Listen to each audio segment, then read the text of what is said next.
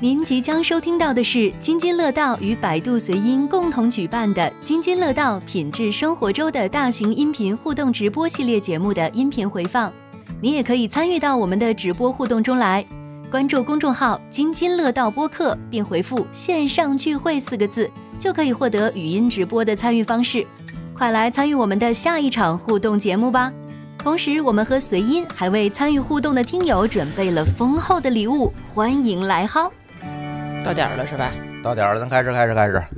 呃，大家好，这是我们这个品质生活周的第一期节目。这期节目跟大家聊聊装修吧，因为其实这期节目，我相信来参加的直播的这个听友啊，呃，其实都是听过，几乎都是听过我们《装修历险记》的，甚至说有很多在装修的，是不是？嗯，他们可能就想知道我到底哪些不开心的事儿。啊，他们想开心一下是吧？我觉得应该是都有这种心态吧，因为毕竟咱们血和泪的教育教训，他们应该是最想知道的，什么自己能够落到咱们的坑里啊。对，所以咱那个这七期节目，其实还没播完啊，这七期节目讲的都是经验。就是我们的装修的力，呃，对我们我们怎么装的，怎么去想，怎么去实现它啊，对这些功能，其实没有聊坑，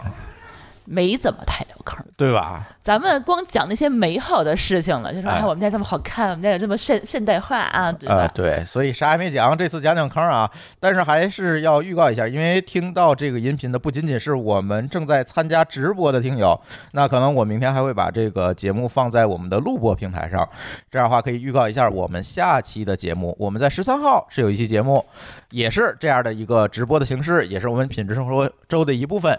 讲什么呢？讲健身。嗯，哎，这个不是那种告诉你怎么，就像教健身教练那种教你。他，我们这位健身教练 C 哥呢，会给大家教一些最简单易行的，在家里也不用任何器械，不用任何东西，你也不需要去健身房请一个教练的这种，哎，简单健身方法，而且给大家讲讲怎么避免受伤。其实我看最近因为健身啊、运动啊受伤的人还挺多的，所以在这个过程中可让 C 哥给大家分享分享这个事儿啊。这是十三号的，大家如果如果想关注这个直播的话，到时候也可以看一下，然后可以关注一下我们这直播。嗯，另外这个活动厉害了，今天这个活动啊，我可以说一下啊。嗯，现在直播间里人还少，你们说就不要跟别人说了啊。今天这个举手发言的，个个有奖品，每一个呀，我临时决定的。本来说是前五、前五个、前十个现，在有多少人在群里？嗯，现在没有多少人哎那他们啊那个，用个个有啊他们举手我们不通过，是不是就可以手啊，对，发就可以 不发了。言 鸡贼。对，呃，这个举手发言的，我们个个有奖品，而且那个什么啊，呃，这个咱每期的直播都这么安排，前面呢是我们嘉宾的分享，然后后面呢给大家留举手发言和互动的时间，哎，是这样一个流程。嗯，如果有想发言的，可以先举着手，我先看看哈。先通过一下是吧？哎，要不然的对，话先你没通法过一说下，，对，你得先举手，我们这边通过了，然后你才能插入，不然的话你只能干着急。哎，你看，马上就有人发言了啊，啊马上就有人举手了。行，我知道了，可以先不举了，一会儿咱在那个问答环节，咱再咱再看啊。呃，先聊聊吧，聊聊咱这个坑，给大家开心开心。嗯，呃，可以啊，毕啊竟装了五百多天，我想哎，知对道，我我觉得大家特别好奇的就是为什么搞了五百一十二天。我想知道有没有任何人比我装时间更长。其实有，我知道有有装了三四年的都有。我我知道最久是嗯装了两年的，但是他们因为是个别墅，所以说我觉得可能它只要说是不是平层，它只要是一涉及到跃层，它是不是就是肯定会复杂？有没有这种可能性？嗯只要一加，加层数。可能就哦复杂，这里其实是有坑的，一会儿可以给大家讲。其实加层数之后你现在，就复杂讲度吧呈指啊数提高。啊，为什么呢？呃，第一个啊，嗯就是你首先要考虑到你怎么上楼，走走楼梯上楼啊，你楼梯放在哪儿。它不是说啊每一个这个上下层、两层的这个建筑，它都是有楼梯的开口的，就是他已经给你开好口了，很少。对吧？对，所以这种情况你得考虑口开在哪儿。这里就涉及到一个问题，砸墙，而不仅仅是砸墙，你可能地板都要砸掉。嗯啊，对啊，对，所以我们这次，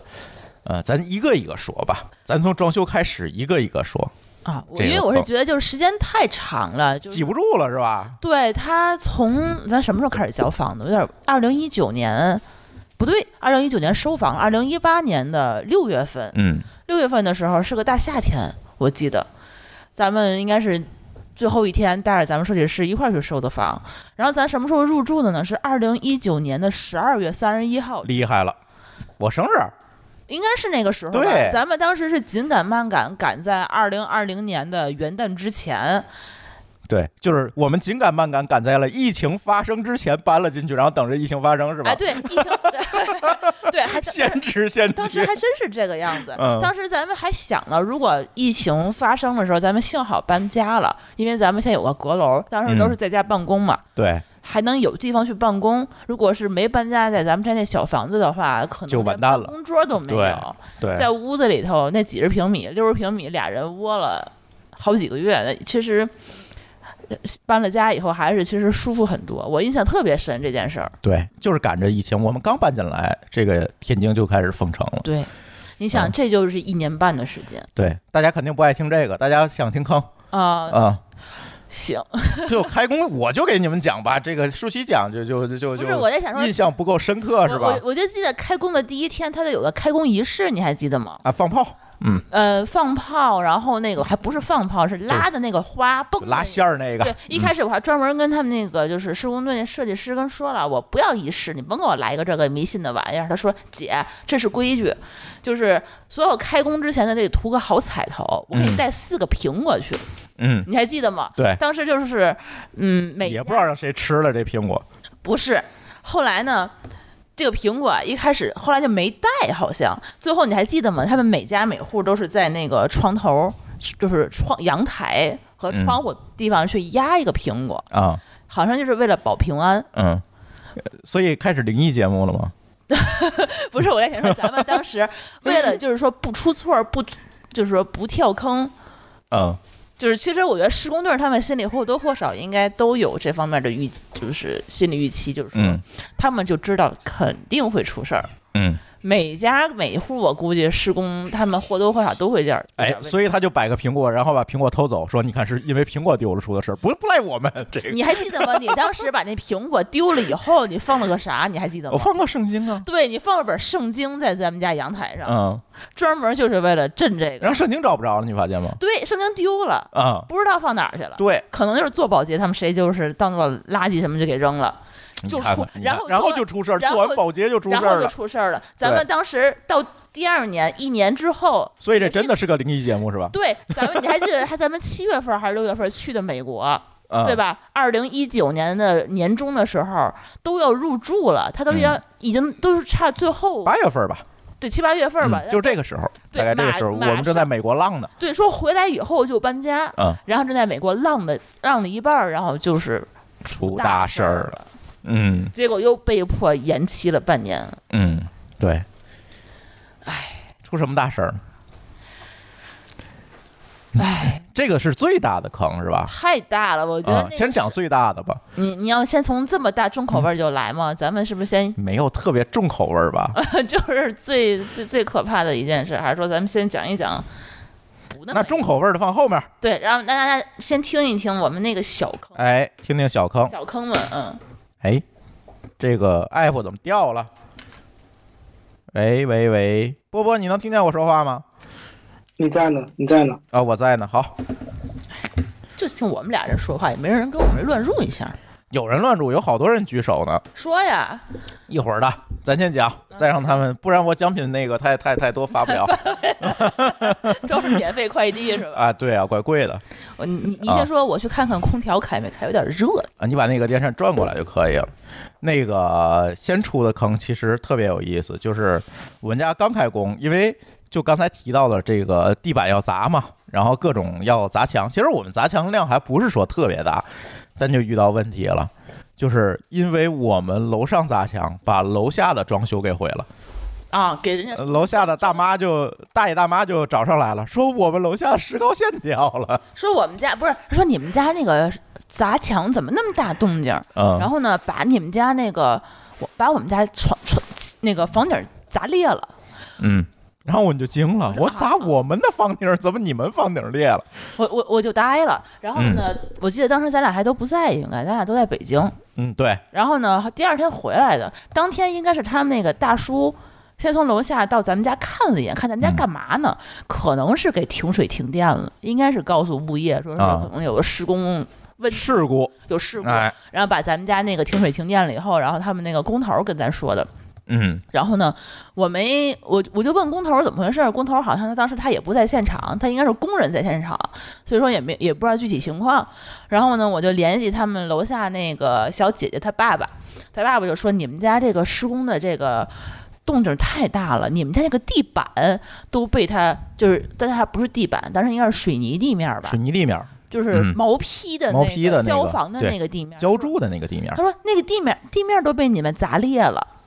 我当时心想，这得多大劲儿啊！对，而且就是我地震嗯吧？ 嗯而且我们家其实砸的墙很多嘛，其实就是有一个轻体墙嗯是要砸，然后没有承重墙要砸，还不敢砸，对，它就是轻体墙，然后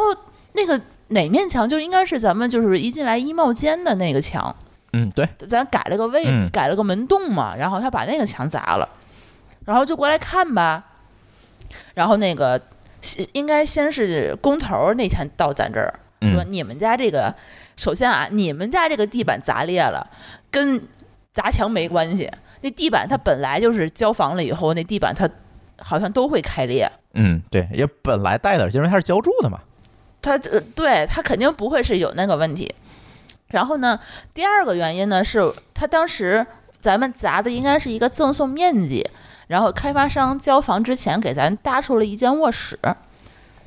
对就，就是搭它了一个卧室，就是咱们家其实应该是个两室，然后呢，因为三室，三室，粮食，就是搭的时候是个粮食，然后开发商交房的时候有啊个对赠送八八平米的一个面积，然后搭出了一间小屋子嘛。他应该是把那个小屋子的当时是砸了一个一个就是那个墙体，然后呢，咱们家砸的时候，它楼下的相对应的那个位置，它也是一个赠送面积，但是那个赠送面积那个墙体吧，施工质量因为是后搭的，可能就是说它跟主体之间的那个就是紧密的程度，应该是跟它砌好的那个墙的那个不太一样，所以它质量就不是不是特别好。咱们家砸的时候，楼下他们已经装完修了，他们那个施工好像听。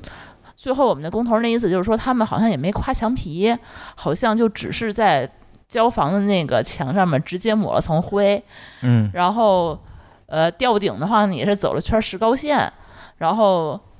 贴了个壁纸，就相当于说它基础的那个墙皮它根本就没有做处理，也没有给挂网，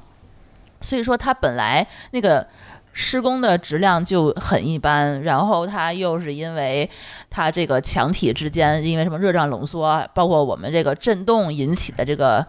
这个这个刺激吧，然后嗯它的石膏线就跟它的那个吊顶就分开了。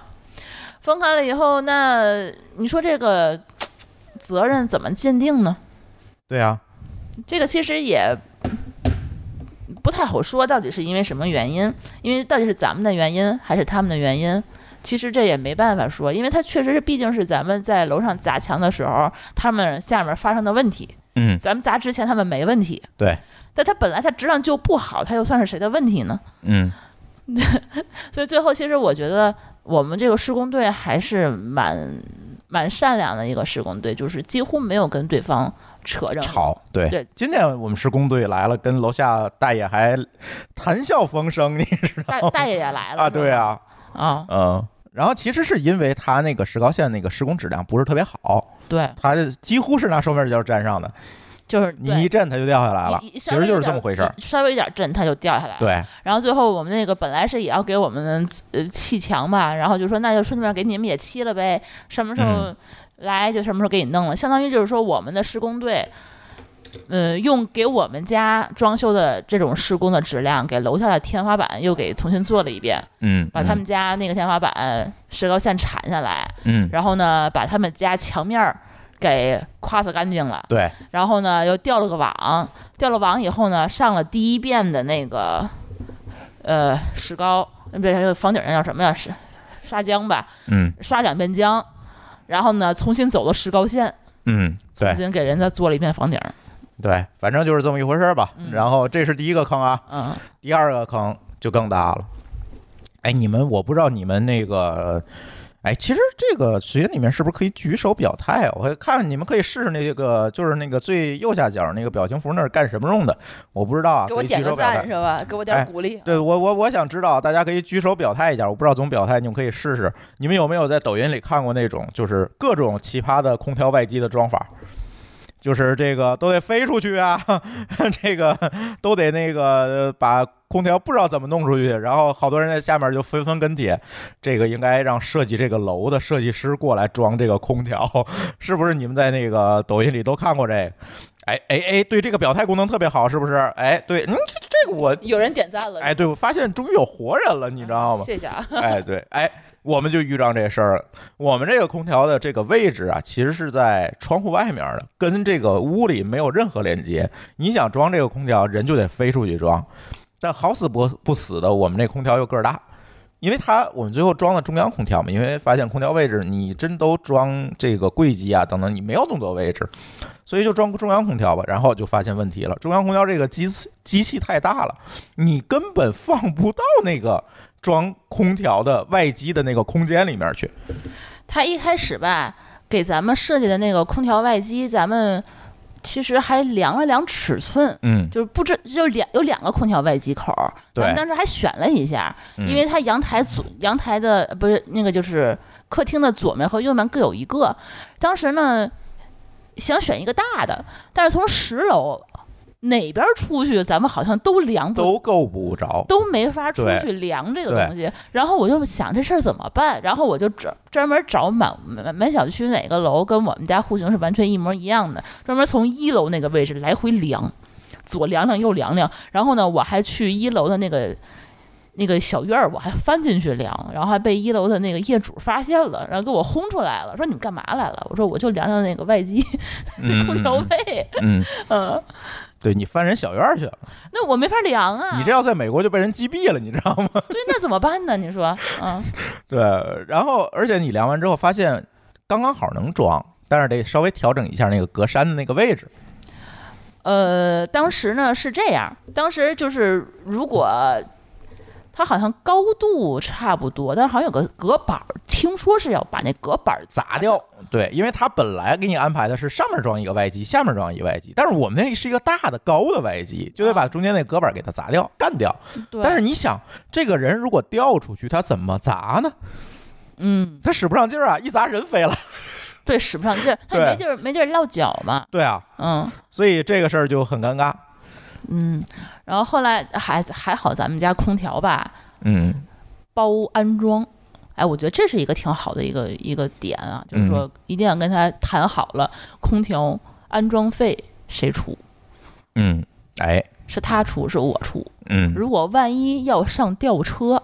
这谁这钱谁出？出雇吊车的钱？ 现在我发现他们那个也给张乐他们家也刚装修嘛，嗯他们也是用咱们家那个施工队儿，嗯，他现在那吊车钱就不管了。就是在咱家学我觉会得的。肯定 是他那个是几楼啊，也也挺高的，也也是嗯个十几楼的。对，他那个吊车。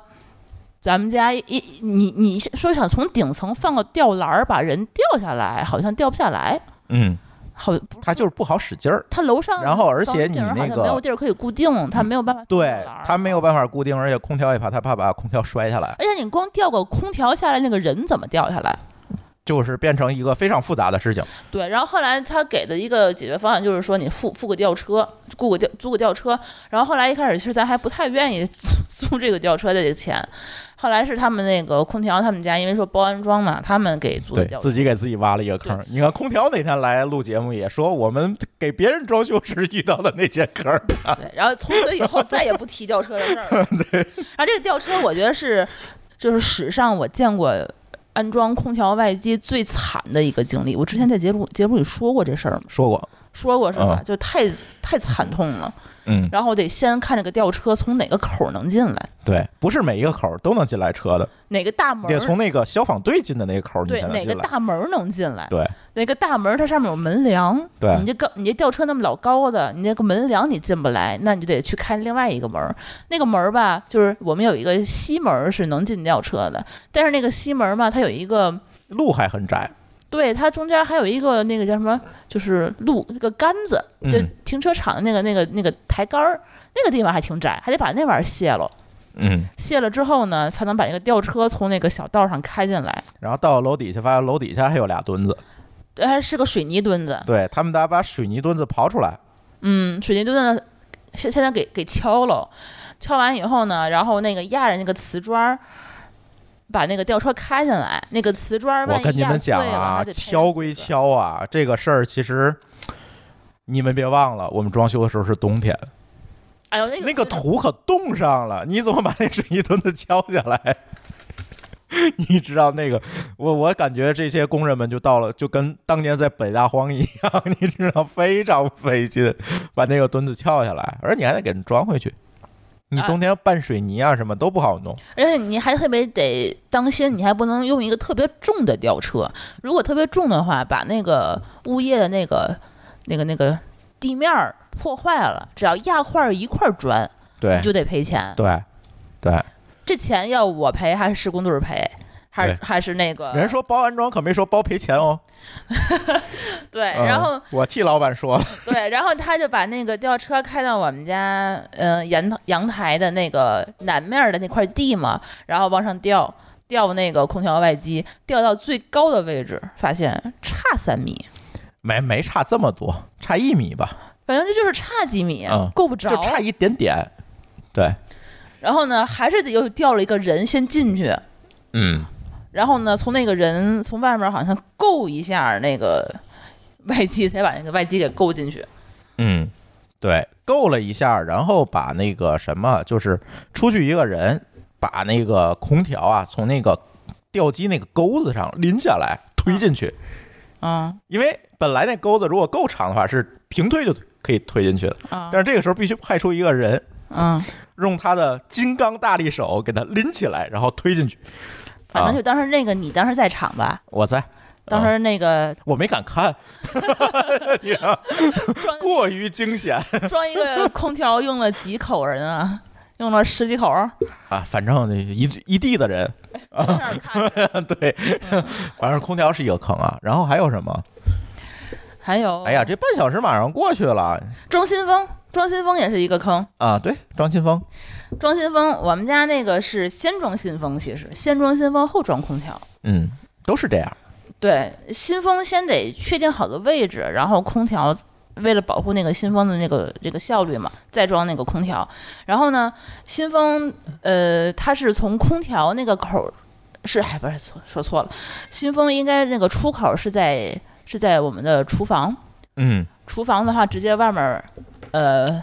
厨房那个窗户外面儿直接排了一个管儿出去。然后一个一个进风管儿，一个回风管儿，嗯比如说一个出出热交换的风，一个是往里凿风的那个位置。嗯然后这个这两个管儿呢，它有一个滤网，就是说你往里吸风的时候，它把外面的脏空气和那些猫毛啊什么的东西，类似于那种什么柳絮啊什么的这东西。某某都是屋里的，没有从外面进来柳的。絮、柳絮的那些玩意儿，就你挡在那个网子外面，就是你就不会吹进来嘛。嗯然后这个时候，我们交房的那个厨房的那个窗户，新风的那个师傅就说啊，你这厨房窗户不行，它是一个外倒窗，外倒窗的话呢，你就只能从外面儿。就是往外推，只能大概推这么几公分出去，你人嗯是没有办法出去。人没法出去的话，你就没有办法清理这个滤网。嗯这个滤网大概说是一到两年需要清理一次。对，所以说他当时就说，你们首先需要先把那个窗户换了。对那就得定窗户吧，这是一笔额外的花费，那就定就定吧，你你不然的话，你不可能就是说你你这你这没法装啊。然后呢，他当时那个大哥就把那个窗户直接给我卸下来了，然后把第一天就把我们新风都给装好了。然后我就说出那个大哥，我出去吃个午饭去啊，然后回来以后你弄完了，你给我打电话，我回来看一眼。然后呢，下午我一回来，大哥已经走了。然后呢，我的窗户就一直被他扔在地上，然后嗯顶上已经装好新风了。然后我就说大哥，我窗户你得给我装回去。”那大哥说：“窗户卸下来就装不回去了，嗯，你的窗户就这么就这样吧。三九天儿啊最冷的三九天儿零下十几度吧。啊，那室内水管都得冻了，我说大哥，我水管如果冻的话，我们家住十楼，从一楼到九楼如果都泡了，这赔这个这个钱是你赔还是我赔？嗯，因为他他当天跟我说你需要换窗户，但是我定制那个窗户起码需要二十天，嗯我需要把人架就是叫过来量尺寸，量完尺寸以后再做，做完再装上，那不可嗯能当天就能装得上啊。我说那你这窗户，他说那个我就不知道你这个还需要装回去，所以他给我卸下来的时候，那个窗户他就没有说是给我卸特别好，他好像是给暴力卸下来的，嗯所以他确实是装不回去了。嗯，然后就就一直在就那么敞着窗户在那给我敞着，然后最后就跟他们老板还吵了一架，然后他们老板专门给我派了个师傅把那个窗户给我修好了以后，然后给装回去的。对，所以。哎呀，我看看啊，我们百度随音的同事给我私聊啥了？说啥？哎呀，百度随音这位同学啊，你现在让我发，我怎么发？我站着手机直播呢。哦，对，那个看看波波，看看那个什么，我们其他的主播帮着发一下。我手机站着，而且我得直播啊，我不能跟大家说你们等会儿啊，我我先不直播，我先发链接去，这事儿也不像话，对不对？看看我们其他主播能不能发吧。行，咱们那啊咱们继续呗。而且我们十多个群的， 你给我发一轮，咱别播了，对吧？嗯，啊，行，那个几点了？哎呦，二十六，那我才说说了仨坑，我后面还三十多个坑呢，怎么 办继续说呗，那就啊、继续说，那大家安排时间就是到九点啊，哦，嗯，那嗯那怎么办啊？我觉得这样啊，嗯，先让大家提问吧，有人想提问吗？呃，提问的同学可以举手啊，啊，举手提问有有礼品，礼品是百度随音的这个周边，是有一个杯具，是吧？还有帆布袋儿，嗯，啊，一系列的东西吧，然后还有我们送的明信片儿，到时候随机吧。来，哎呦嚯，这么多人举手啊！好，来吧。哎，咱都同意了，然后你们来上麦，咱们聊聊。所以我同意完了，有没有人？哎，有了，喂喂，喂喂喂，是你是你啊， 主播好，这是哪位同学？呃，yellow o h h，嗯，对，我是装修群里的 yellow，来说一下你不开心的事儿，让我开心一 下。没什么不开心的。我前段时间就是，呃，设计师那边超那个预算超了超了一倍，啊，超预算这这是件我事情，我觉得我们也超了一倍。嗯，这我跟你讲吧，啊装修这件事情，最后花多少钱绝对不取决于你的预算，而是取决于你的钱包和你的信用卡额度。就是那肯定会把你自己能花的钱全都花出去，对，而且对有我今天我今天提了个问题，就是想省点预算，所以想去宜家那边买点啊，软就是装那个宜家软装是吧？啊，对，啊，就是对有什么值得推荐的嗯和直接和和可以避的坑吧。哎，那个我们健身那期啊，我会请来宜家的同学专门讲这事儿，健身为什么要请宜家的同学？因为啊，那期本来咱想在那个宜家那。啊，汇聚去录对，是吧会继续录。结果咱不是改线上了吗？所以他们提供了一个嘉宾。这个宜家的软装，我建议你去听我们这个另外那期节目，就是宜家的那专门有宜家那期节目。回头我一会儿我发到我们装修群里可以吧。讲一讲啊，对，可以讲一讲。它里面提到的软装的东西不多，但是提到那些小东西，嗯，呃其实也属于软装，比如边桌啊等等这些东西，其实聊的还蛮多的。对，反正就我观察，就是宜家的东西呢，呃，如果是一个非常，就是说你讲究非常好看的一些一些效果的话，宜家东西其实可能会比就性就性价比可能会稍微还可以，就是说它也不难看，然后质量也还行。但是就是说，像我们家这次很多柜体啊，包括一些家具什么的，没有选用宜家，嗯然后选用的是我们设计师他自己合作的那些呃就柜体的品牌，它价格其实跟宜家也差不太多，但是就是效果呀、质量什么的，其实会。也还也还好一点。所以说我在硬装这些方面，其实我并没有选择宜家，包括它还有好多就是厨厨房和厕所那些。什么那个那些厨具啊，包括那个什么浴盆儿啊，包括一些什么一些，嗯、就是就就是这些，就有其跟其其他品牌一比的话，他们家其实性价比也不是说特别的高。我觉得还是多转转。对，但是它软装方向的话，我觉得还可以。比如说我们家的沙发，我们家的床，呃，都是用宜家的。对，呃，我觉得这个这个一千来块钱能用好几年，而且十年质保，我觉得用坏了以后找他们发票直接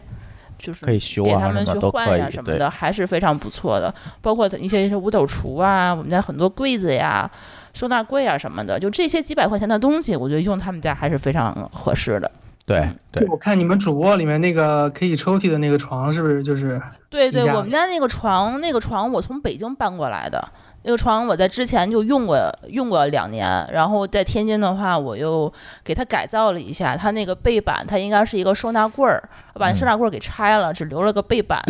直接贴在墙面儿上，然后直接用的那个床。我觉得性价比是我还不错，一千一千八百多块钱吧。然后那个床用了这么多年，现在还一点坏的迹象都没有。对，而且还拆过一次，你对，想，还拆过一次，还运过一次，而且拆又装了一次。然后它收纳什么的，我觉得比其他的家具的品牌做的都要好，嗯。整体对的风格什么的也比较好搭一点。嗯当然，你如果有一个软装设计师的话，可能还能让他给你出出主意。软装设计师没有给我找过一一个宜家的东西，嗯，因为对他们是非常鄙视宜家的，他就因为他们要看的是什么呢？要看的是质感，就是说你能够看不出来这个东西花多少钱买的，嗯，这是他追求的效果。嗯，但是你这个东西你一看是宜家的，他说哦，那五百块钱的床，就能定价是吧？哎，对，这个他们是不喜欢 的，啊他宁可就是说你这个东西你看不出来，但它质量又不错，然后呢又不违和又百搭，他们要的是这样的感觉。所以宜家嗯他们情况是暂时就是尽量是不会选的，但是我觉得如果是不追求那种非常好的那种拍摄的效果啊，我觉得无所谓，嗯，对，几千务块实。对一千一两哎千块钱我用坏了，我用坏了扔，五年我不嗯要了，其对实一点儿什么的，我觉得挺好的啊。嗯，没错儿，对我也很同意主播们的这种装修理念，对，务实。我们把钱大部分都花在硬装上嘛，硬装和你以后拆不了的东西上，对对软装，我觉得几年之后你升级换代什么的会，肯定是避免不了的。对不一样，对人家会两头走。嗯， ，OK，哎，那个这次我们互动都有礼品，然后呃，一会儿我们节目快结束的时候，请波波公布一下领奖的方式哈。这个一会儿也反正就是截图发邮件呗，反正就是到时候请那个波波公布一下。咱今天先先紧着提问，因为我怕这个，因为比如有的听友可能就留了八点到九点这时间，回头咱刚刚刚聊到十点，回头 这人家没机会互动了，对吧？行，哎，还有谁要互动？有没有人要说自己嗯上麦被坑的？有有我，我啊要说，嗯，Steven 老师，嗯，哎哎，朱峰、舒淇，你们好。哎，你们好，哎，嗯，哎，我想问一下，就是呃，怎么去找一些比较靠谱的设计师？我跟你说啊，有没有通过什么渠道？我哎的，设这计有小妙招。对，嗯我的设计师怎么说呢？呃，也是我非常偶然的机会去找到的。嗯、我之前其实也纠结过一些品牌、大品牌的设计方案，他们的别人设计师，我们还聊过几个，比如说像什么，那叫啥呀？什么叶叶之风。叶之方就是那种耳熟能详的那特别嗯种大奇的奇怪怪的那些公但司。嗯是后来呢，我他们虽然说是比较有成套的装修经验，但是我是觉得他们没有人不家并要不一求嗯定你跟跟我就是理念比较契合，所以说因为我自己本身是 IT 工作者，是互联网工作者，嗯我比较注重通过互联网的营销方式去能够。比较符合我审美理念的这样的一个设计师，所以说后来我是通过一些，比如说社交媒体上面的一些宣传方式，比如说微博、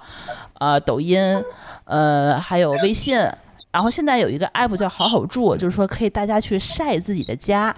晒自己的装修经验，就这样的一些就是比较新兴的一些软件和一些社交媒体上面的一嗯一些投放方式，我找到了现在的这家装修公司，然后后来发现呢，他们确实是因为投放的渠道比较，就是说他那个用户定位的比较精准，他们其实吸引的就是那种比较年轻。然后嗯比较喜欢简约风格，然后比较喜欢就快节奏的那种稍微有一点点消费能力的这种比较对生活品质比较在意的这些这些业主们，所以说他们的设计设计案例的话是也非常打动我，就因为他们其实确实是他们的投放的方式和他们宣传的推广的方式，并不是用之前那种强力推行营销的方式去。呃，去去去做，所以说我觉得他们，嗯，主要是因为还是年轻，然后他们嗯比较懂用户的心哎理，对对，然后呢，呃，我觉得比较好的一个方案就是说看多看他们的案例。一开始我也是在比如说像大众点评这样的地方去找本地比较有名的独立的设计工作室，然后后来呢，我从好好住上就看到是说真实的业主发的一些自己的案例，就通过他们家设计的那些案例，他们这样的话呢，就是说你能够知道他们真正的落地的项目是什么样子的。然后其实样子，包括他们外观的这些，就是软装，其实我觉得反而不重要。我喜比较看重的是他们通过装修帮助业主解决了什么样的问题，哎对，这个特别重这个要比，较有问题，因为因为每你个设计师是来解决问题的，对它并不是说把你的家装成一个北欧风，还是一个什么地中海风，这都不重要还是一个新中式。我觉得这样子并不重要，它只是好看不好看，换了一个颜色，换了一个装修方案。但是你最重要就是说我居住的过程中，我出现了什么样的问题，我希望你们能帮我解决这个问题，让他们解决到其实是解决思需求的过对程。他们怎么发现你的问题，然后通过什么方式帮你解决了。嗯，然后怎么样的在解决问题之中呢？就是说取一个平衡，比如说你的资金和你所所需要消耗的这个，比如说资源，就是说你需要多长时间，然后花费多少代价，然后取一个比较折中的一个方案。我觉得他们这一套解决方案的方法，呃，是，呃，方法论，哎，对对对，然后就是说，他们最重要的功能其实还不是设计，就是说沟通，就是说用户怎么能够知道自己的问题，就是说他们沟通的这个能力其实是比较关键的。怎么通过跟你聊天的过程中发现你的问题，然后你的解决方案怎么从最适合你自己。呃，他他这套东西的话呢，可能并不是说你光看案例或者光看图就能够了解到的，还是说你得看他真正的就是一些在比如说呃微博上他们自己发案例的时候，就是怎么去讲，对为什么要对这么对做，呃，很多理念的东西。对，好，嗯，好的。嗯那那你们当时选的那个设计师是不是是不是也是天津的呀？对我们当时比较巧，就是选了个天津本地，然后还不错的，价格也不是很贵的一个设计师。然后，呃，还是多找本地的吧，因为本地的话，他们可能沟通起来会比较方便一点。像我们设计师，其实到现场的次数比我要多很多。当时我是跟朱峰都在北京嘛，他几乎是每嗯个周都会来一两次。几乎每一个大厂，就是大件儿要进场，或者是大的环节时候，设计师都是负责上门去验对收的。对对，嗯，他比一般的那个装修公司的设计师其实是要负干得责多负责一嗯些。对嗯嗯，呃，我再可不可以再问一个问题？可以啊。呃呃，就是你们当时装修的时候有没有去找专门的监理公司去来呃这验收每一个步骤的这个装修的步骤？其实监理这个事儿很有意思，就是其实嗯，现在网上有两种比较流行的思潮啊，一种说你要请一个第三方的监理，还有一个说呢，其实监理嗯没有特别大的必要，因为本身其实监理解决不了特别多的问题，而我们选择的其实是后一种的这个方案，就是我们其实并没有请第三方的监理，因为说实话，就是在这里有一个特别有意思的问题，就是监理，如果你请一个第三方的监理，其实有一个问题，就是这个监理为了洗表达他帮你干活了这样一个事实，其实他会挑很多无谓的毛病。也就是说，你与其请这么一个第三方的监理，其实还不如找到一个更可靠的设计师和这个呃落地的团队更加重要。其实我，当当然这个呃观点不一定对，但是我们实践下来其实是没有问题的。我们也看到有我们有一些朋友装修请的第三方监理，其实也没有发现什么问题。最后你落地的时候，其实这个装修好与不好，最重要的是能不能把设计师的帮你满足需求的这样一个思想落地，其实这是最重要的，而不是说在于说我今天进了这根电线符合不符合国标，我明天进的这个板材是怎么样。其实这些东西你只要买的正规厂商，你钱花够了，其这个厂商是东西是正品，其实都不会有大的问题的。啊，是这样，就是咱们家的那个是一个独立的设计工作室，嗯然后呢，它是设计里头大概有几个设计师吧，但是他们合作的施工队大概是有两三个，所以说他们呃，他们跟施工队的之间的关系其实并不是说。就是自有的施工队，其实也是合作方的施工队，对，所以他们自己是每一个项目自己，他们会配一个监理，对，然后还有一个设计，他们这一个监理一个设计负责把控整个的产品质量，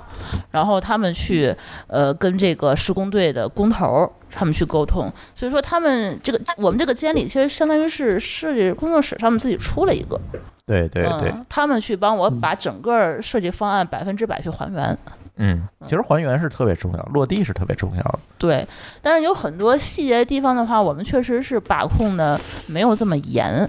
我们也不是说每天都来看，大概就是说每到周末的时候，两个人回来看一眼。中间的话，我们抽查过几次，就是每周六、周日的话，我们抽我们后来过来看一下。然后朱峰说了一句话，我觉得特别，就是让我觉得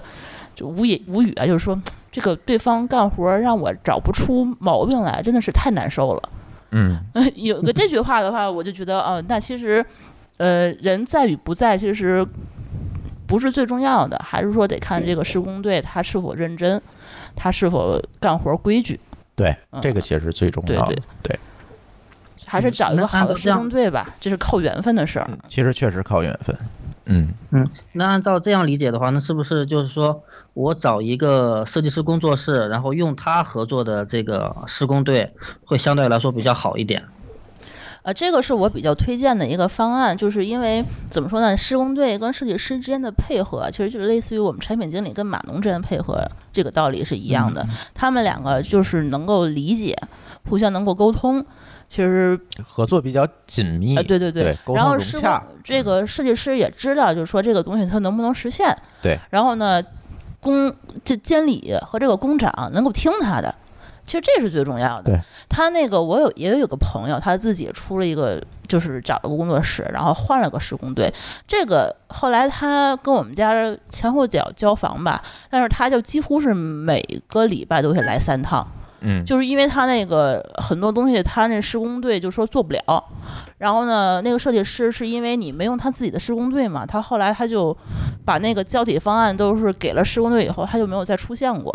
所以说他们那个监理其实也不怎么管用，监理他只能说是帮你盯着，但是你这个东西你做不了，施施工队说你做不了，你找谁也没有用，对，他就相当于是非常非常浪费时间，那就是程序员说这是我实现不了，就没然后了，呃对，就没有比产品较经理麻跟他干架烦去对，就了比。较麻烦，就只能自己上嘛，对自己撕。嗯，那那那也没有 因任为何你办不法，懂，你也没法撕。呃，对啊。然后然后我觉得我们的设计师他每周来一两次的，其实就是为了把每一个小细节都能够保证百分之百还原，因为对这个所有设计的效果他自己是有怎么说呢？是有执念的，呃，对他其实是希望说你。把这个东西落完地以后，你能够拍照片儿，然后以产品落地的方案去给他自己做背书，去做宣传，相当于是嗯对他自己的方案嘛对。他能说哦，我能够做出那个非常好的这个效果来，会有更多的客户去找他。所以说，他对产品的要求比我们业主要高得多。嗯，对，我这个是我因为后他来要对这个产品的结果 负责。呃，这个后来我发现的话，就是说我自己也很惊讶，就是说我觉得这个样子差不多，这个花这个这个张桌子这个花纹不用这么。非得要那么细腻的那种木木纹儿，说不行就得要这个颜色这个样子，然后或者这个那个那个横平竖直的那个角儿，它就必须得切成这个样子。它每一个小细节它都不放过。对，我们家所有买任何东西，不不光是主材，还是辅料，还是软装，都需要设计师同意我才能买。我买一个灯都不行，都得他同意才行。我就是任何的这个桌子、柜子什么的，他就说样子他都给我搭配好，然后他就给我去淘宝上给我选，选好了把那个店的地址发给我，然后我给他代付。嗯，付完了以后，他寄到他的设计师的他们的那个工作室里头，他去找工长给我装上。对，他就对每一个细节要求到这个，就是每一个像素的要求。所以最后出来的那个实拍图啊跟渲染图，就设计出设计出那个渲染图，其实是一模一样。嗯，除了我们妥协的部分以外啊，就就是你肯定后期很会有更改嘛，但是更改的就就类似于百分之九十的还原度吧，但是那百分之十的还原度，我觉得是比设计稿要做的更好的。嗯，对，就修改的方案的话，是比它之前的那个效果可能会更生动一些。所以说它，我觉得这个设计师跟工长之间的配合，嗯，并没有我们自己可能想象的这么多猫腻。就是对他们可能会因为什么什么多赚钱呀，或者怎样，他们肯定赚钱，我相信他们肯定赚你也不钱。能不让人赚钱。对，但是我是觉得，嗯，我后来比了一下，就是说他给我们供应商的这个价格，还有我们自己去外面找这个主料这个价格，其实。他们应该是稍微会更便宜一点的，因为他们能够批量采购的话，价格其实是有优惠的。咱比如说那个地板、那个瓷砖，还有我们的这个空调和新风，我们后来去谈的价格都比他给我们的要高。嗯，就是他们赚的价格应该是、肯定是有赚，但是赚的话应该不是这么赚，应该不是说是故意抬高价格这么去赚，或者是怎么样从它头是抠通抠过一批些。量采购实现这个规模效益。对规模嗯效益的话，它成本就就就低嘛，人家愿意给它供应价更更低，然后它里头可能会专门抽百分之几的这个钱，但是对肯定比咱们自己找要便宜，而且他们配合好的话，肯定效果比咱们自己盯着要好。对，这个不展开了，不展开了。一会儿时间要足够的话，我们还有两位主播刚加刚那个装修完，这个禅冲老师我看也在线，一会儿可以让他再分享啊。咱换一位这个连麦的听友吧。喂，哎，女士优先，女士优先吧。嗯 好的，啊，啊，你好，你好，朱峰、舒淇。那个，呃，我想说的就是那个，我们刚开始装修，现在想做那个定制衣柜，但是我了解了好多品牌，我觉得他们那个环保还是不是很好。然后想用宜家的吧，但宜家它又不定制，它是不踩板子，不会给你就是去不到顶那样，做嗯，对不到顶。然后， 所以我们是想就是有家里有两面到三面两面到三面墙我们要做那个储物柜或者是衣柜。但是就担心环保的问题，因为家里小孩儿也比较小，就是现在的除甲醛水平也不知道能达到什么程度，所以就在定制这一块儿很纠结这个事情。哎，这个问题我来回答吧。这个我们当时也是纠结了很久，但是后来做了一些功课啊。就是首先一个前提是什么呢？是甲醛这种东西呢，是你没有办法完全避免的，咱只能尽可能削弱它对你身体的影响，这是第一点。这是第一点，哎，有点回声，有点对是不是？你那儿可以静下音，或者怎么样？或者是谁那儿静下音发发外言的同学发发言？对嗯，好像是 Steven 那儿，Steven 那儿好像一直我这声音会从你那儿再回来回。从你那儿再回来。我看、啊，可不可以把我这里静音啊？嗯你给他 mute 一下， 我给他 mute 了吧？好，嗯，哎，没有了。好，没有了。嗯，这是刚才我说的第一点，就是总是有甲醛。第二个呢，我们有很多的板材号称，比如说像露水河的这个板材号称甲醛的释放量是非常低的，但是有一点是你永远没法避免的，就是因为你使用的总量高。所谓的抛开剂量单独性都是耍流氓，因为你用的板材多了，比如装修你这全屋的家居定制，它总的释放量其实也不会低到你想象当中的那个程度，它总会有的。第三个就是宜家，宜家的家具它确实因为它有一定的库存时间，其实已经帮你放味儿了，但是它最大的问题就是你没有办法做到顶，没有办法真正的去定制，所以很多人也不会选择宜家。那如果我们抛开宜家，就是这些定制的板材。那我们说了，第一个就是要找一些好一点儿板材，保证单位数量内的释放量比较低。第二个是在于这件事情是最关键，在我节目里其实也无数次聊过，就是一定要保证强制通风。解决甲醛的唯一一个方法就是强制大量的通风，没有别的办法。很多说我有这个除甲醛的服务，那好像不管用。不管用。嗯，啊，我有各种各样的方法，其实都不管用，因为这是一个客观的物理的过程，你解决不了。嗯对，它现在有好多板材，它有一些什么国标和欧标，好像有什么嗯 P 零啊、P 一啊，还是什么嗯级别的。当时我们找那个定制的这一家，呃，我觉得确实是因为他那个设计师跟他们合作的也筛选过一轮儿，不靠谱的把我们筛掉了。他给我们推荐这一家，他跟我说最低级别的只有 P 零级，就他不做那种就是有。就是级别很低的那种，所以说所有的 P 零级别的那些拿过来的话，应该是确实一零级吧啊，一零级，嗯，可能是一零级，对，因为时间太久了，我不最记近得看了阿里的事儿太多了，全变 P 了。对哎，然后他就是说，只有这个这个国标的这种最高级别的板材，这嗯个板材后来呢，我们拿回来以后呢，呃，一开始确实还是有味道的。然后我们就是强通风是怎么做呢？是因为我们装了新风，嗯新风以后它是二十四小时强制对流，所以说它这个板材它放就比一般开窗通风的效果要稍微好一点。然后其次就是说甲醛，当时我们是正好交房是，呃七八月份是最温度最热的嗯最热的时候，甲醛这个东西它有一个。特性就是说，它遇高温它，它挥发会比较快遇。高温高湿，嗯对，它高高，它好像是前什么，就是它有一个释放曲线。对，是嗯前几个月是释放最多的，所以说如果释放最多那几个月，它赶上温度最高的时候，它是释放比较快，所以正好是夏天最热的时候和冬天开暖气的时候，那个时候如果是晾味儿的话，晾两个月的味儿，它其实释放的会比较多一点。嗯，然后就是说，你家里放几个那个加湿器，因为在甲醛东西是这个溶于水，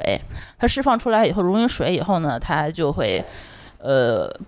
顺着这个湿对气对就对带对出对，去就了。嗯带出来，你就溶于水了嘛，你就然后然后就是说强通风，一个是开窗，一个就是新风，一个嗯新风是最好的，因为开窗你做不到强制对流嘛，就除非有风嘛，对，然后我我还推荐过就是咱们木基的那个那叫什么对流扇。空气循环扇，嗯那个东西简直太好用了。就是千万不要冲着自己吹，就冲着窗户外面吹，直接把嗯屋里的窗户、那个屋里那个空气直接排到外面去，它也是一个强排的这么一个作用。对对对，如果实在没有条件装新风的话，可以考虑一下嗯对。但是还是仍然建议，比如家里有小孩儿啊，这个对甲醛比较敏感啊，这种人群，还是建议用新风来解决问题，会好得多得多。对嗯啊，新风我们也装了，那个嗯就就刚装，然后以前没用过，那就是说，呃，装新风把窗户关上，关上，开新风比开窗的效果要好。要好得多，对，那肯定是啊，窗，因为你开窗的话，你肯定是有死角。啊但是新风的话，它是因为有一个负压嘛，它是正压吧，正压嗯正压对吧？你你屋里的话，它是二十小时不间断的去强排，一般我们当时都是开到最大，对然后开了两个月的时间，最后我们测过有那个甲醛试纸，你可以测一下。嗯我们后来可以用这参个，考吧，它不一定准。对所有的方案，我们当时同时在上，嗯，大概用了两个月的时间，然后把这个东西最后测了完以后，几乎是测不出来。嗯行，谢谢。嗯，你们客有气空的话，能不能讲一下那个家里的那个灯光方案，就客厅呀，还有那个啊、一会儿我们在汤坑的时候 讲吧。这个灯确实是，嗯。嗯，谢谢。行，嗯嗯嗯，我们这个时段儿可以再接一个连麦吧，再接一个连麦，然后我接着往后讲坑，然后大家有时间暂时不睡的话，可以继续听下去，然后半小时以后我们再下一轮连麦，这样好不好？行，啊、还有人要行，哎，那哎那我那我再问那一你个来吧啊嗯哎，主播，呃，主播好老师们好，那个我先夸一下今天那个连麦的那个流畅程度还是蛮好的，体验蛮好的。哎，确实是我的问题，对，就这个随音做的还行。表表扬一下水银，必须要表扬啊！ 对，然后我的问题说，我我我是刚装修，还没准备，还还没开始就准备装修，然后想问的是，按照你们的经验，就是呃就是家里哪些装修过程中哪些地方它是可以呃就是呃硬装预留，然后后面再慢慢迭代，然后哪些地方是必须得一步到位的，然后后面比较难改，因为其实我平常也喜欢看好好住嘛，然后那些比较好的那些方案也想也想也想拥有嘛，但其实很容易嗯就是呃都都有的话就很容易，一个是超预算，第二个其实不一定是真实需求嘛，对对对就对是这嗯个我不知道你们。对，有按你们经验有没有这样的一些，呃，就是就是经验之类的啊？行。产品经理来吧，呃，我觉得首先可能网这个东西是，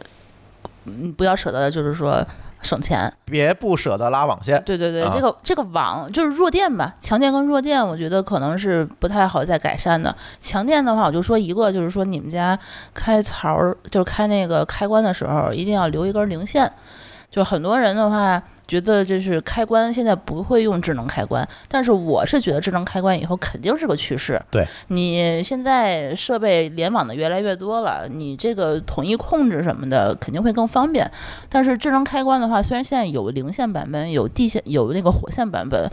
呃，都有会有有有灵活版，有有单活版，版，对。啊嗯但是你留一根零线以后呢，它的这个设备稳定性会更高一些。有的时候你家里比如说串了很多那个大的电路啊，或者是那个灯带，比如说瓦数过多的话，它单活板的话它带不起来。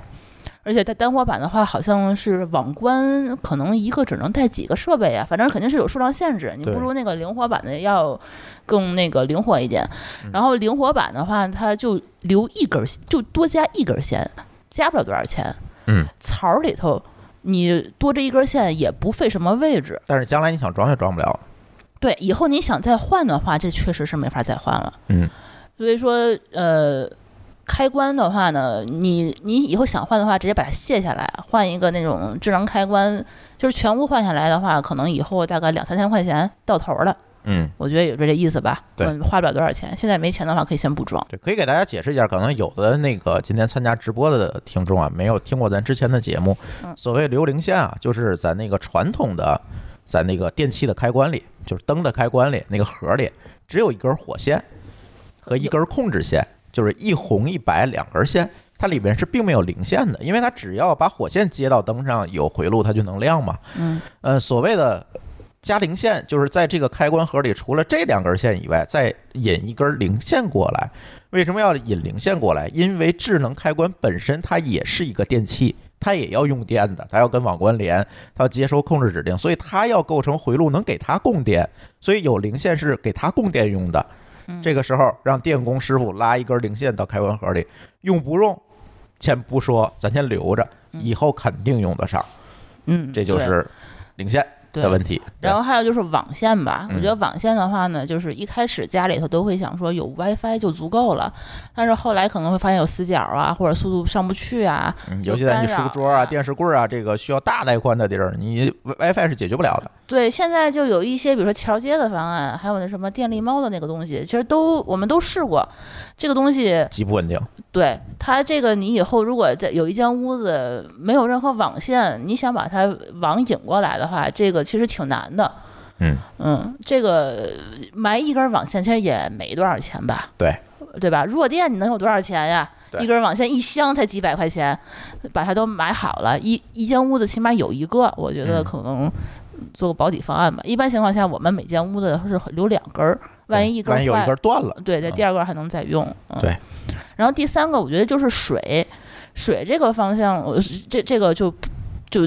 改起来以后肯定是很麻烦的。比如说有人他的那个厕所里头没装热水，呃，那个不是那个厨房水盆没装热水，哎，厕所比如说那个呃水压不够，然后什么电热水器什么的，反正不够用，可能以后想改燃气哎没有管儿，然后这个水包括洗碗机，你想装洗碗机以后没留地方，没没留上下水，嗯，这都是问题。对，所以说呃洗碗机我觉所得以基于你可以现在预算不够不装，但是一定要预留出来，将来可以改成洗碗机位置的这个棍儿，然后对有还个有插一个头把上下水插头留好就可以了。对我觉得插头儿上下水是必须得留好的，嗯，万一你想装的那个地方没有下水，你就只能装台上式。哎，对，就比较麻烦了，对比它就较不好尴用尬了。对嗯对对，对，我觉得水电、弱电这个，我觉得肯定是要先弄好。宁愿多花一点钱，对，就弄好，因为这个是以后彻底改不了。再有一个就是中央空调和新风，这是将来改不了的。呃你，得新想好风可能还行，新风现有那壁挂，但是那壁挂的嗯效不果是这不么太好用，行因为它只管一间屋，效果也不是特别好。对这个反正嗯想好吧，你这个就只有在吊顶的期间之前把它对装上，对它才能装以。后你就永远装，除非整个产了重装，否则的话你就肯定是中央空调和新风这两个东西以后是装不了的。所以我们一个建议就是把这个尽可能多的预算放在这种拆不了的东西上。对，然后还有就是地暖，地暖你现在能改，嗯，以后你再改可能就费劲了。对，就是隐蔽工程吧，所有看不见的东西其实都很重要。对，对，嗯，其他的我觉得还好，其他的还好，其他的其实都能调。对，嗯，好，谢谢。就是呃，网那个我是深有感触，就是那个电力猫也试过，然后那个路由器换了那个华硕的 AC 八八 U 也不行，就是 就是穿墙什么的，就是到一些犄角旮旯，就肯定是不行。对对，肯定还是得有网线，还是得有网线，是。对对对嗯对，行，谢谢谢谢谢谢主播们，别客嗯气，别客气。行，那我们接着分享坑，大家也可以酝酿酝酿下一轮的问 题哈。嗯，来，舒继淇，续说我们不开心的哎事儿我们是继续吧说不开心的事儿。啊。嗯，然后刚才说完新风了，新风还有啥？下面就是说有一次，哦，咱咱们家好多东西都重做过，你记得吗？尤其是柜体，柜体好像是最容易出问题的，就是你很难找到一个柜体厂商从不出一点问题不出的，把每一块板儿都做好，这是不可能的。呃，而且而且你知道柜体它有一个最大的坑是什么呢？它你装修过程中它没有办法过来整个量尺，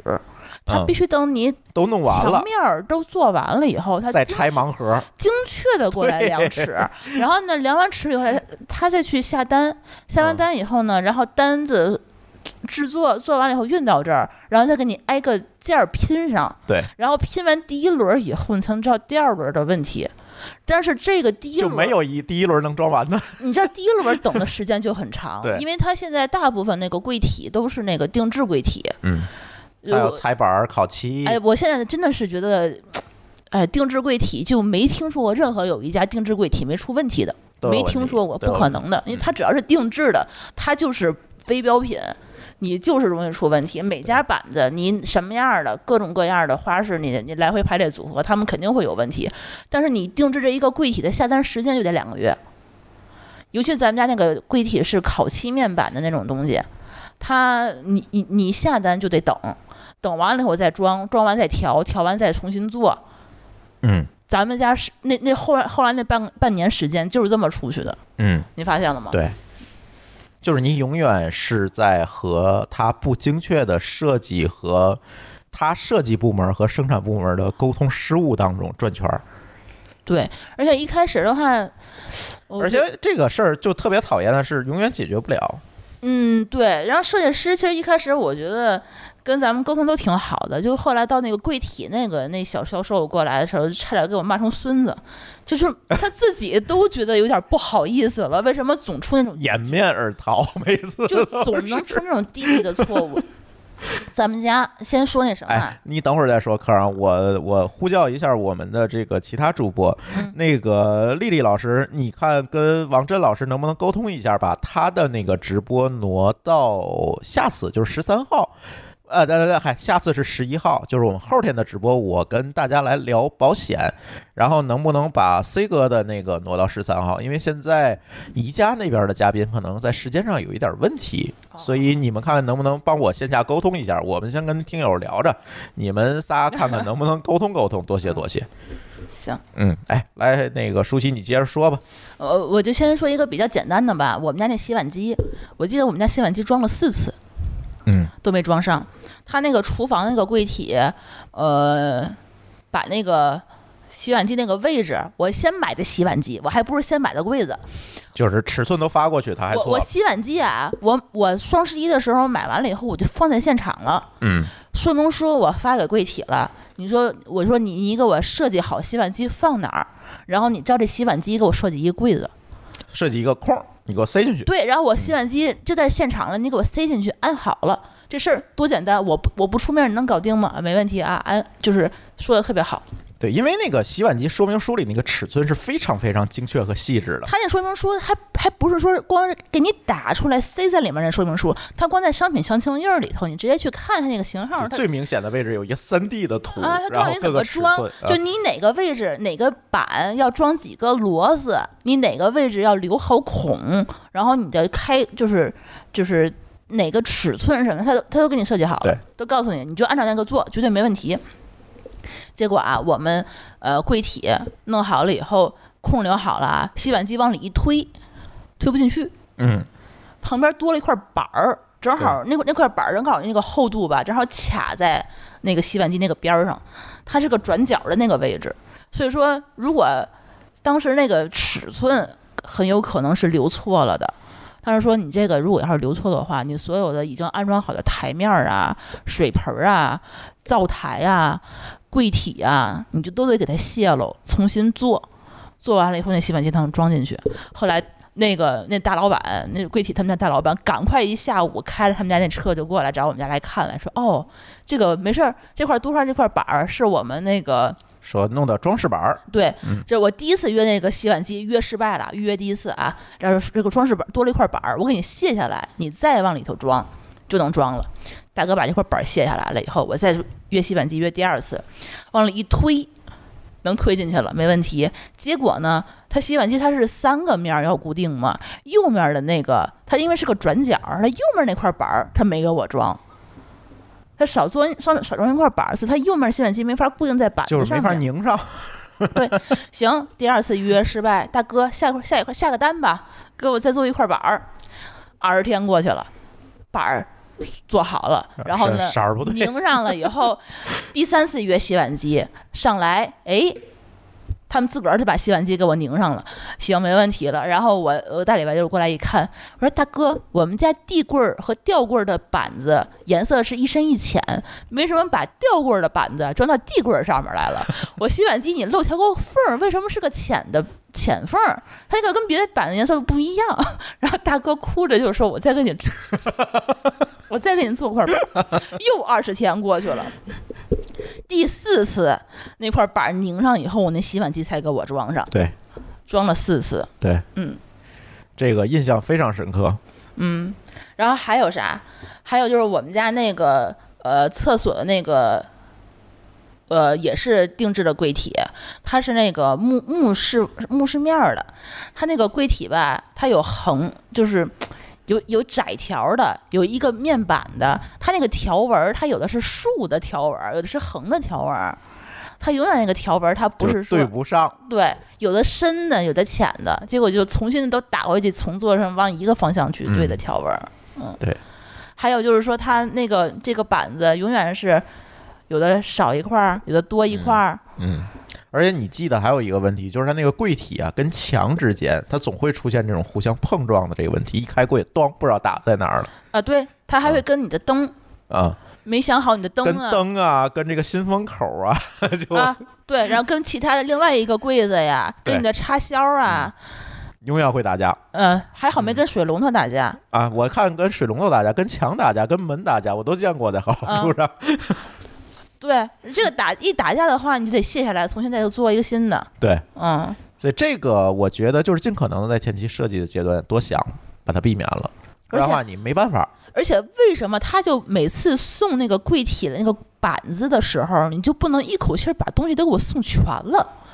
他总会差这么一个两个没带来，这个东西装不了，扔在那儿了；又差那么一个两个没带来，重新再下单要做。对，后来我问了同样都装修的朋友，发现我们这个一开始我以为是这个柜体厂商不靠谱，后来大家说好像都这样。呃，对对，好像咱们那还算属于稍微靠谱一点 儿的。 对嗯对，不不知道啊，这里是不是他们在流程管理上没有特别好的工具而？且你知道最可惜的是，你的柜体如果这块柜子装不上去的话，那你的电器就装不了。对，比如说你我们当时装那个呃水水处理器，你柜子装不上的话，我那个水处理往哪儿放？我的台面儿没法装，因为它都我是连着的嘛。我的我的燃气灶怎么装？对，我抽油烟机就没法上，对吧？然后我厕所那个那个洗手盆儿什么的就都装不了，我龙头也没法装，我就没法试我的水，我就不知道你的水到底接接的对不对。对，嗯，这然后、个确实是个问题。还有什么问题？嗯，嗯，哎，说一下灯吧。刚才那位听友不是提到这个灯的问题？嗯，灯灯，我觉得其实也是这个问题，就是说咱当时就是说装修之前，咱们家那个主灯，它是一个就是有大平顶，然后嵌在嵌入式的一个主灯，就是说你从外面看不出来是个灯，然后它因为是个瘪是个平的，但它是有个有个槽儿，给它给它。给它贴，给它放进去的那种灯，然后咱也是装之前就把这个灯已经都告诉他我要选那个型号了，然后放到他们这个施工现场了。装的时候，他没有看设计图，他就没有看说明书，他不知道这个灯怎么装。后来那个灯就装不上去了，嗯，他最后好像是把那个灯插了一个顶儿，然后拧了墙顶上几个螺丝，然后凿到这个就是吊顶上去。但吊顶的话，当时啊好像还因为没有一个梁可以凿上它，好像差点还装不上去了。对，嗯，反正他们都是因为就是想当然，觉得你这个东西好像就是普普通通的一个玩意儿，他不用想他怎么弄，然后你不看说明书，然后给他装就没装上，然后对就想事后的办法去去补足。对，咱们可能家对，可能刚才那位听友还想问问这个灯是怎么设计，这一会儿的提问环节咱再聊吧。嗯，咱家对还有一个坑，就是咱们家那个有一个呃楼梯，哎要是楼梯的话是一个转角楼梯嘛，然后有一个楼梯最上面那个灯，所有人都够不着， 对，因为咱们家是个斜顶 儿，呃，是个是是在最高点上它有个灯，谁也上不去改它对，。那还是个楼梯的那个拐角那个位置，它对，这你个楼东梯西也够不着，你搭梯子也没没处搭。它最后怎么装的这个灯，嗯，最后反正据说请了一个杂技团吧。嗯，我都不知道，我都没 没在场，因为这个灯我们当时好像是最后都快入住了，那个灯也没装上，最后他哪天给我变出来的那个灯，对，不知道咱哪儿请的杂技，搞杂技的上去 的，对，嗯飞檐走壁上去的。嗯嗯，还有什么？嗯，还有哎，我说一个问题吧，其实大家都听出来了，我们这个买的是一个顶层啊。其实顶层最普遍一个问题就是漏水，除了那次大漏以外，其实还有很多小漏。嗯就这个提醒大家，如果你买顶层，别管是一手房可能还好，因为它那个开发商会有保修。但是如果你是二手房，你入住收房第一件事儿，别管漏不多，别管漏不漏，把顶层做一遍防水。就是小区不管做，物业不管做，咱们自己做，是对，吧一定要做，不然的话，这个因为防水它是有寿命的，到五年呢，肯定就就会慢慢的这个防水性能就会衰减。嗯，对，在这种情况下呢，建议大家，如果你买顶层的话，就一定要把防水提前做好。嗯，对，尤其二手房，这个也特别特别重要哈。来，舒淇，咱讲讲咱那个大坑吧。哦，我大觉得别的坑比起那个坑都不算坑了。然后讲完大坑，咱可以下一轮提问 啊。行，那就开始讲我们最惨痛的一次经历，就直接导致本来我们七八月份就可以入住的时候，然后最后拖到了年底十二月份才入住，拖了大半年、呃小半年吧。嗯，是因为一个什么事儿呢？是我们当时正在正在美国正在自驾呢。嗯，然后呢，我们的设计师就突然在微信上跟我们联系说：“姐，咱们这边下大暴雨。”当年那天好像是天津连下了一个礼拜的特大暴雨，当时我还想说，我们家应该那个顶层防水什么的做的都不错啊，就是看过，没什么漏的地方，嗯，不会有什么特别大的问题。我妈也过来看一眼，没漏，没事儿，所以我们就放心的去玩去了。然后后来她跟我说，咱们家那个漏水好像地板都泡了，嗯，然后我说，呃，严重不严重？他说还挺严重的，就是呃，二楼阁楼就是地板整个水都泡了一遍，然后呢，从楼梯直接蔓延到了楼下，把一楼的客厅和那个衣帽间的地板也都泡了，然后。不光地板泡了，然后我们家当时所有的柜体都装好了，然后，呃，柜子跟柜体，就是柜子那柜个子跟地面下面那一层，整个也都泡了。然后我们家它一楼的那个烤漆的那个地板，那个那个那个柜体那个木饰面儿，它有一个隐形门儿的那个木饰面儿，那个隐形门儿整个都泡了。还有我们家好多家具，最后整个都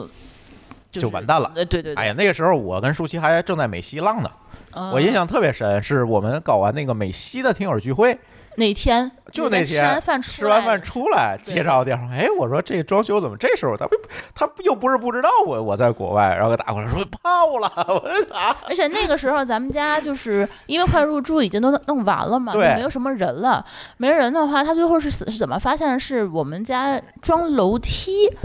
的那个师傅他自己拿着钥匙进来的啊时对候，发现你们家地板是湿的，然后他才发现那个时候其实地板已经泡了三天了。嗯，对，嗯，如果他当时那个地板当时要是发现了还好，直接擦干的话，嗯其实是没事儿的。后来那个地板它已经就是每一个每一块儿都已经挤的就膨胀了嘛，对大全都翘了起来，整个二楼，听他们所说啊，整个二楼是全都那个。不能用了，嗯，然后一楼呢，大概是一半儿一半儿，对卧两间卧室没关系对，因为它那没两进卧室，因为卧室它旁边是那个厕所嘛，厕所那块是地砖儿，嗯所以它们没有蔓延到那块地板那块位置。对，但是衣帽间的呃有一部分柜体，因为它跟那个墙体的那个位置，整个衣帽间那个柜体它都裂开了，对裂出了个条印儿。对，当时咱们还又继续浪了十天你看心多大？才回 来。啊、对，对，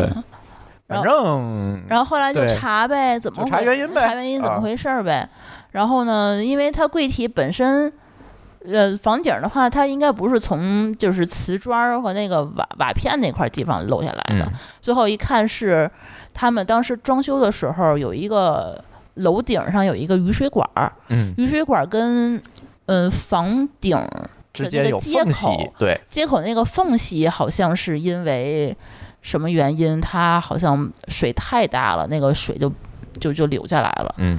可能也是因为时间太长，防水没做好，还是因为什么的？对，嗯反正现在这个原因啊，就是各说各的。嗯，就是开发商呢说，这个可能是你们在装修的时候啊震动过这个立管，导致这个防水失效。嗯然后装修说，要是一震它就失效，那你这个施工质量得多差呀？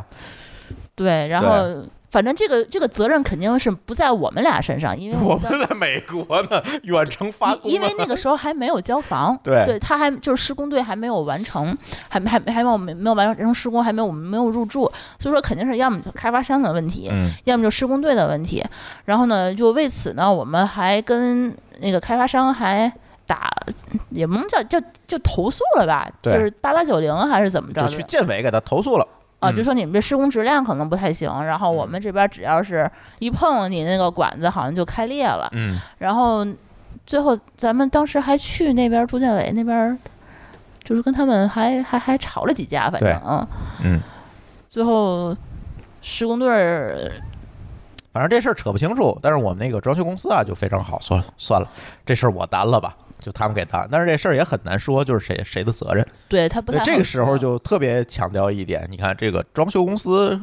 靠谱靠不靠不靠谱，就是对，能不能给你扛事儿，这个其实是很重要的。因为他也知道，就是说我们要取证啊，要跟他们在这儿折腾这些事情，可能需要好长好长时间。对，我们就没有办法入住对。但是，呃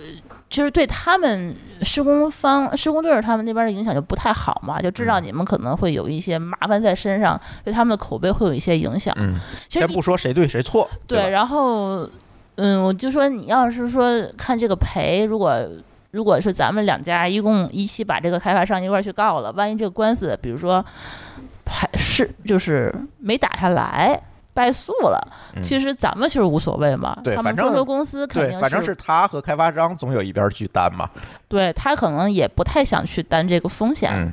最后他们就非常勇敢的把我们家这个就是损失就担下来了全修了，嗯对，该换的换了，该修的修了。把我们家这个地板，还有所有的烤漆面板的那个柜体，还有这定制柜的柜体，它都给换了，嗯已经装好的柜体都给换了。对，那个地板当时赔了大概是两万多，不到三万吧。嗯，柜体可能赔了大概得有一万，一万多，快两万了。对，差不多导了。致我们家那个隐形门儿又做了一遍，然后衣帽间的嗯所有门板都做踢了。脚线重新卸下来，重新装对的，然后所有地板重新弄的。对，反正呃重弄的东西其实蛮多的，因为它都是那种顶天立地的那种柜子和门嘛，门好像没事儿，但啊是就是门就是门两边儿那个侧板，对，就是踢嗯踢脚线和那个就是门的那个什么门套的那个那个都给换了，对，他都给泡了。嗯对哎，反正是挺费劲的。然后呢，当时还嗯其实咱们当时有想还想说咱们当时买了保险呢，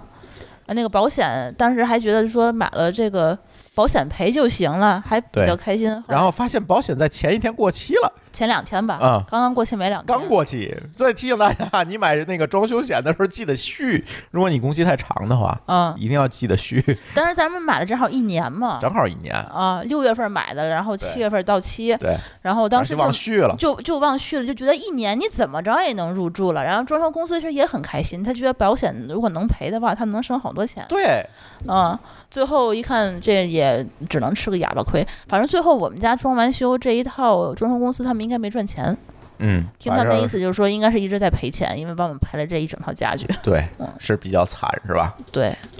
呃，其他的问题其实都是小事儿了，我还是放在大家互动环节里慢慢跟大家说吧。嗯，咱开第二次互动，然后好我看这个时间有点晚了，直播间里的同学可能也少了几行，因为它不显示数，我也不知道有多少人。来对，来大家上麦吧，啊，，有人要举手对，继续领奖品啊。哎，你呃，你好，好，两位主播，嗯，呃，那个我想问一下，就是不是我也想就是在好好住上找那个设计师嘛？啊，然后我这边想问一下，就是因为要签订一些合同嘛，在这些合同上面签订的上面有什么需要注意的吗？ 因为不是很特别懂这些事情，就是特它好像会比较细嘛，所以想问一下，你们这边签的是呃对，其实合同现在我不知道你是在哪个城市啊，在天津这一边是一个标准的知识合同，就像劳动合同一样，它是一个国家审定的一个标准合同，都得签那个合同，不能签别的。然后唯一一个就是可能大家现在比较存存在争议的，其实是增项的问题，就是有可能你干着一半儿，然后工头儿找你了，说，哎，你看你这里有好多增项，你得加钱，这个时候你就会非常不爽的去往上加预算嘛，这种情况会比较多。那这种情况下呢，我觉得啊，这还是我的个人意见啊，我觉得还是找一个相对来讲靠谱的装修团队是比较重要的，把一些问题考虑在前面，而不是说他报让他报一个特别低的价，然后呢，哎，装的一半儿他肯定会给你加钱，因为他不够成本。就是在这种情况下，我觉得这是两方面的工作。一方面的工作呢，其实现在对于这些装修公司来而言呢，他们存在一个相对比较恶性的一个价格的竞争。很多公司都觉得我价格低才能吸引到客户，这个时候他就倾向于把价格报低，以后再给你去增项，这个是挺常见的一个套路。而对于我们这些这个消费者而言，我觉得对装修的成本应该有一个比较理性的认识和了解，而不是去盲目的去追求这个低价，因为真的说实话啊，装修这件事情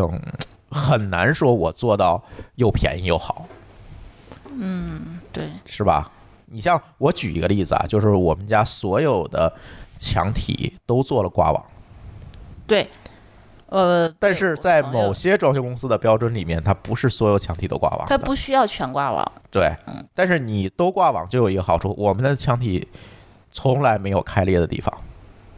对，而且多挂网是不是加钱呀？咱们加钱了吗？咱没有加，它就就是因为它在合同里报的就价包格了是就吧相对来讲，我一看那个价格确实比别人贵，但是我知道它有，它是全包你的，看细项它就有嗯挂网这一项，嗯，这样的话，哎，你就会发现你其实这个钱，我知道这个钱多花在哪儿了就可以嗯了，而不是说我到那个装到那儿了，我说哎，这个你为什么不给我挂网？他说你没说这个，那这个就是罗罗再加当事儿钱，对就很麻烦但，好像有一些合对同它没有写明的，它你随随因便为你改不一个懂嘛。就就加对，钱他说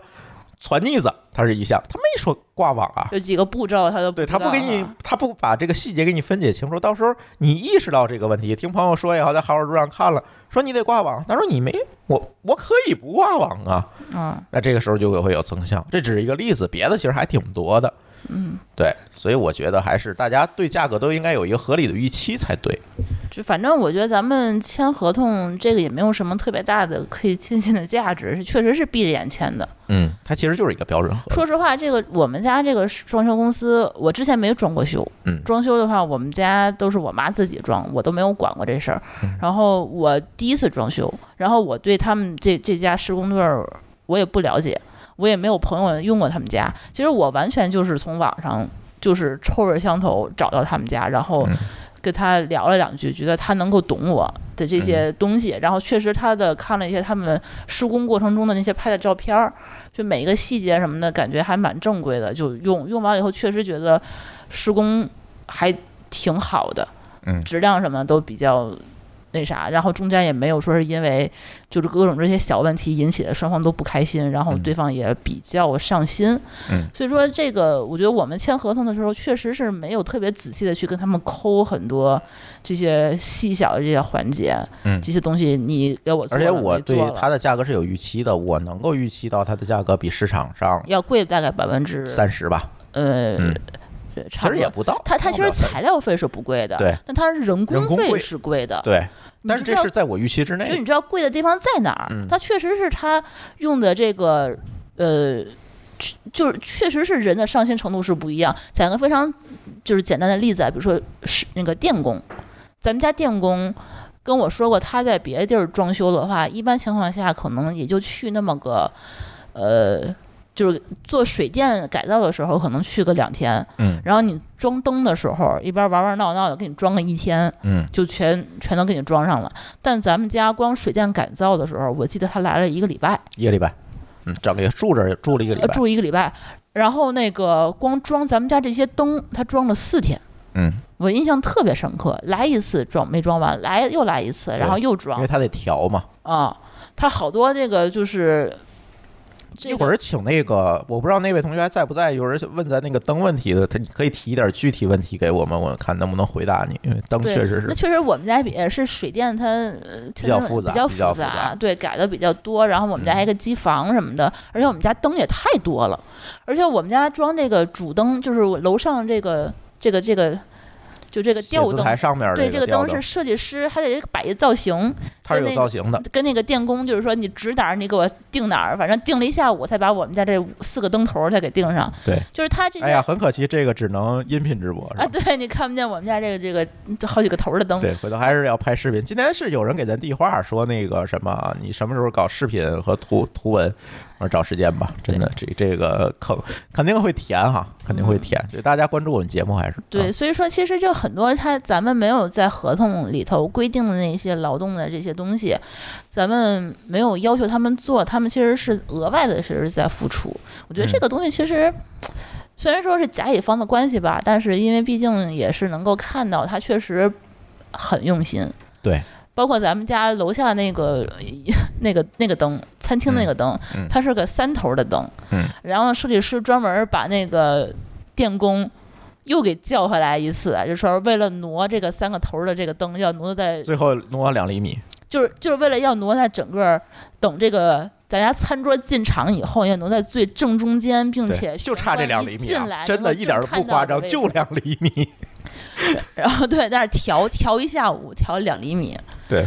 嗯，就就为了摆弄这个效果，所以说有的时候，你知道电工的工资比咱们都高，对，他们所以说为了翻比来马覆农去，高多就了为了嗯实现这个效果，然后我觉得其实，嗯，他们也还蛮不容易的，所以就没有特别的去给他们嗯找问题，确实也找不出问题来， 还不错，嗯，对，对，行，好先的回答到这儿吧。嗯嗯，好，还有其他问题吗？刚才有点问像灯的软那位同学有点像给他们做软广，这个怎么办没？写没提名字。嗯，那哎你好，好，呃，愿望之地那位同同学吧，我他好像从上一轮就一直想发言 我等等半天了，啊，等半天了，来来来， 老乡哦儿看来 是，是那啥，那个也是想说这个就是漏水的问题，嗯就是，呃，我朋友因为这这个今年雨水比较大嘛，然后天津这边上周和上上周也一直暴雨，呃，朋友家也是住在顶楼，然后也是漏水，嗯他是先漏水修了一次，然后他是个斜顶，修完了之后发现还是漏，嗯啊，也是跟那个朱峰老师家遇上的情况一样，然后是那个顶楼的这个排水管儿和那个就是楼体之间哎，出现了问题，嗯，这这个地儿特别容易，易出问题，特别容易出问题，而且呃就是咱们顶楼的设计其实是跟咱们卫生间是一样的，也是那个中间高四周低，它也嗯是就是往这个往。有积水的话，会往这个边上走，对会往对这个对排水管走，所以它会那个积水。这是给大家提个醒，这个问题一定要一定要看。嗯没错，还有没一错个地还有一个点就是，阳台的那个阳台，咱们封阳台和那个阳台的那个窗户和咱们阳台的这个本体之间是要注意一下，因为阳台的它这个墙会比较薄，就时间长了之后它可能会开裂，哎，对，这个点是一个特别容易漏水的地方。我们家就漏了。我今天刚补的漆，咱们家还不是从阳台那个窗户跟那个阳台那个墙面儿上它漏，它那个窗户它不漏，它特别可气的是窗台什么下面漏，是那个窗是墙体，它从墙面儿上往里头漏，对，也不知道为啥，就是他刚才说这个问题，啊，它就是好像是就是也。嗯，外面是不是掉了一块啥东西？反正那个墙体质量肯定是不好。它去年就开始漏，漏完一次补，补完了以后它又漏，等于说我们家那个墙面都已经起出一个大泡来，一桶嘣儿，那 水泼出来了对对那种。漏了三次，三补了次，三次，补了三次，漏了三次，最后一次才 OK 了。就是再不漏去年最后漏完了以后，它不下雨了，对我就不知道它到底我还们漏就不一漏。直等今年的雨，然后今年下了这两场雨，发现不漏了。但哦是我今说年的你补雨，期来今吧年。的雨没有去年的大，啊，对，去年它正好拍在那个正面的地方，所哎以，方嗯向不一样，对，所以专门还留了三块漆，嗯，就是那给个的颜色那个补乳胶墙用的。漆，对，那个漆跟我们其他地方那个前面那漆颜色还不一样，我专门就留着几个，就为了补那个墙，嗯，费了劲了，就是补不好了。对。然后还有就是说，咱们当时那个楼顶它是顶层嘛，呃，装修装修公司问咱要不要开顶层的窗户，嗯因为他本来说想开一天窗在上头，会显得更亮亮堂一点，因为顶层它可能会有些压抑。当时我还纠结了一下，这一个窗户可能是三千块钱吧，嗯两个窗户六千块钱，说要不要开这个窗？后来一想不开了，其实就是亮不亮倒无所谓，但开一个窗就有一个漏雨的风险。 对，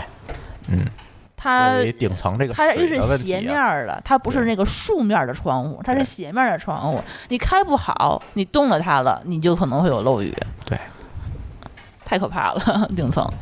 还好哈，就是说顶层应该是有漏雨，应该是他们开发商应该是可以管修的。有些两地年方之内吧，嗯管修，但是两年之外，你到一定年头，你最好还是自己要看一下，这个没有特别好的办法。嗯，反正当时咱们应该是那个跟楼顶儿的那几个管道啊，还有墙角啊，他们专门施工队爬出去了，把那几个嗯地方都用那个防水胶又给浇了一遍，对重新给弄了一遍。对，不然可能更惨。对好，其他嗯同学有问题吗？喂，哎 h e 哎哎 hello，hello，hello，hello，哎，我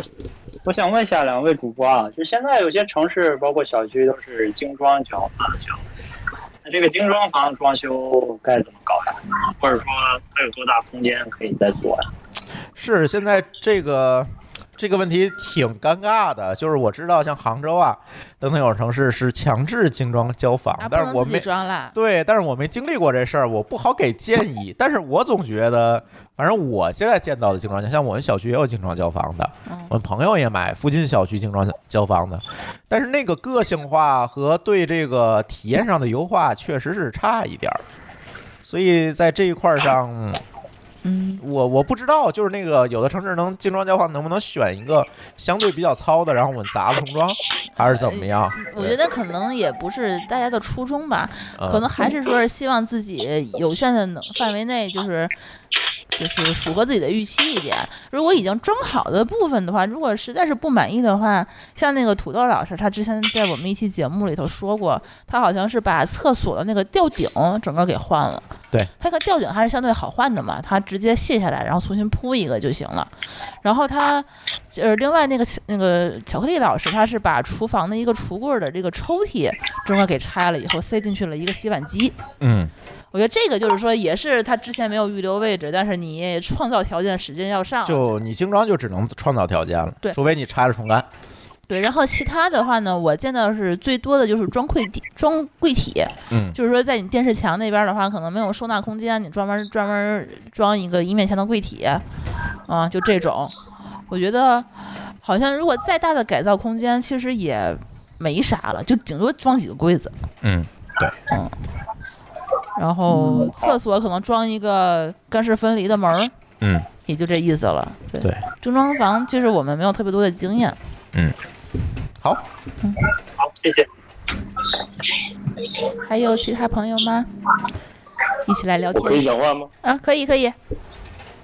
Hello，呃，我先讲一个教，先讲一个我的教训吧。嗯，哎，太开心了 啊！我现在就觉得就是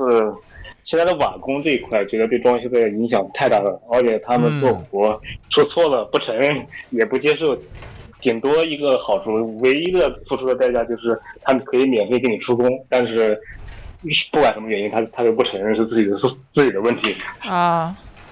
对我听过很多瓦工他们。听过很多这种段子对，了，因为他对整很个儿潮湿呃厨房、厕所那边，比如说你的水瓷，砖，嗯呃对你弄的水对弄错了，你就得扒瓷砖儿、扒墙，重新再弄墙。嗯对对，因为我家当初都是他们公司搞的，但后来讲是墙体的原因。我说我包给你了，墙体的原因你应该处理啊，你不能问我。哦，我你直接是不是在群里说过这事儿？对， 我怎想么起来了？墙体他那个墙那个阴阳角，他对的不不对，不是那个正瓷砖九十我度是吗？不是这个事儿？不是这个事儿，是啊我的卫生间墙全部裂了，全敲哦掉了。哦哦哦，对对对，为什么对会裂呢？他是说有他瓷砖说是墙体的原因，墙体是说瓷砖的问题。我瓷砖买的也是蒙娜，也是蒙娜丽莎的，相对上也是普通牌子的，相对比较好的牌子的蒙娜丽莎的，但是还是出问题。他们不是一家我我觉得是吧？是施嗯工。 对，但是因为作为消费者，你要在装修公司选砖，那个颜色不一定让你满意啊。啊，嗯，对这这块儿我觉得我是比较佛系，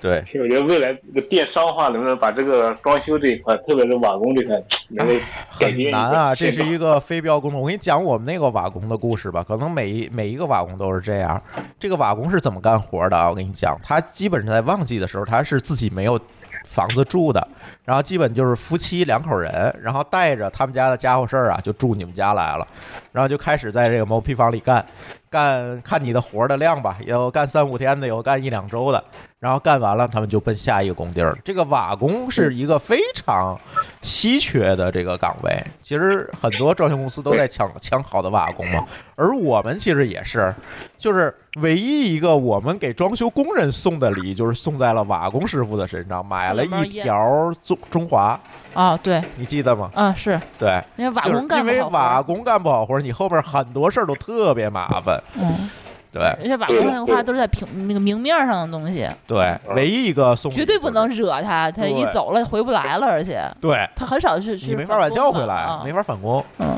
嗯，对，我觉得装修里面最大的风险就是瓦工这一块。对，别的都能改，木工什么的都能改，就瓦工你不好改对这个，改了就是损失。嗯对，像我们还有一个就是我没有实现的，我不知道可以有网友实现，就是现在我看我比较喜欢轻工业风嘛，就那种水泥地啊，我也就是喜顶欢，面嗯是嗯，嗯喜顶欢，面就是就是顶面就是原始的那个开发商那个顶，我想实现，因为毕竟是婚房，我不敢当。后来老师反对，我就没实没那干。可能不太，对嗯，女生有点接受不了你。到底装没装？你花了二十万，花哪儿去了？ 嗯对，四周刷白，啊然后顶是那种水泥顶，我就我蛮喜欢这种风格的，嗯，就四周刷白或者其他颜色。但这个想法一直不敢实现，因为毕竟是第一套房嘛，嗯，我不知道可以网友实现。然后还还有一个自己的第一，你你说啊，对我我说还有那个什么自流平什么的那种风格，也特别就是对工业风，我也特别喜欢。后来我们家本来说想阁楼这边装进自流平，但是它容易流到下面去， 流到二楼去不，好 弄，对，就没有弄那个，嗯，还有一个我的自己的经验嘛，就定制家居，我觉得现在的很我接触的很多品牌，其实并不像他们宣传的那样的，很多都是在他们自己的套餐选择，包括板子、颜色，包括套餐，包括那个格式设计师的能力。如果我觉得如果自己有耐心和时间的话，定制这一块，经济如果不能承受大品牌的话，完全可以在本地那个小家具厂做，也能也行，也可以。如果家具厂做工可以的话，也能达到自己的想法。第二个就是设计这个层，每个柜子的层次，最好自己过把瘾。你要完全依赖一个设计师去给你设计，呃很多他们都按照常规做，不能达到你的预想。嗯嗯，这个我这觉个确得实是我我非常赞同。就我们家这个所有的柜体吧，就是设计师，就装修设计师先给你设计一个大面儿，然后呢，他那个柜体设计师再给你设计细节。然后我当时因为人都在北京，就没有特别没办法。没有仔细看这个，我就呃一直在催你这个。呃，设装柜体的设计师，你把这个细节定完稿儿以后，你给我看一眼，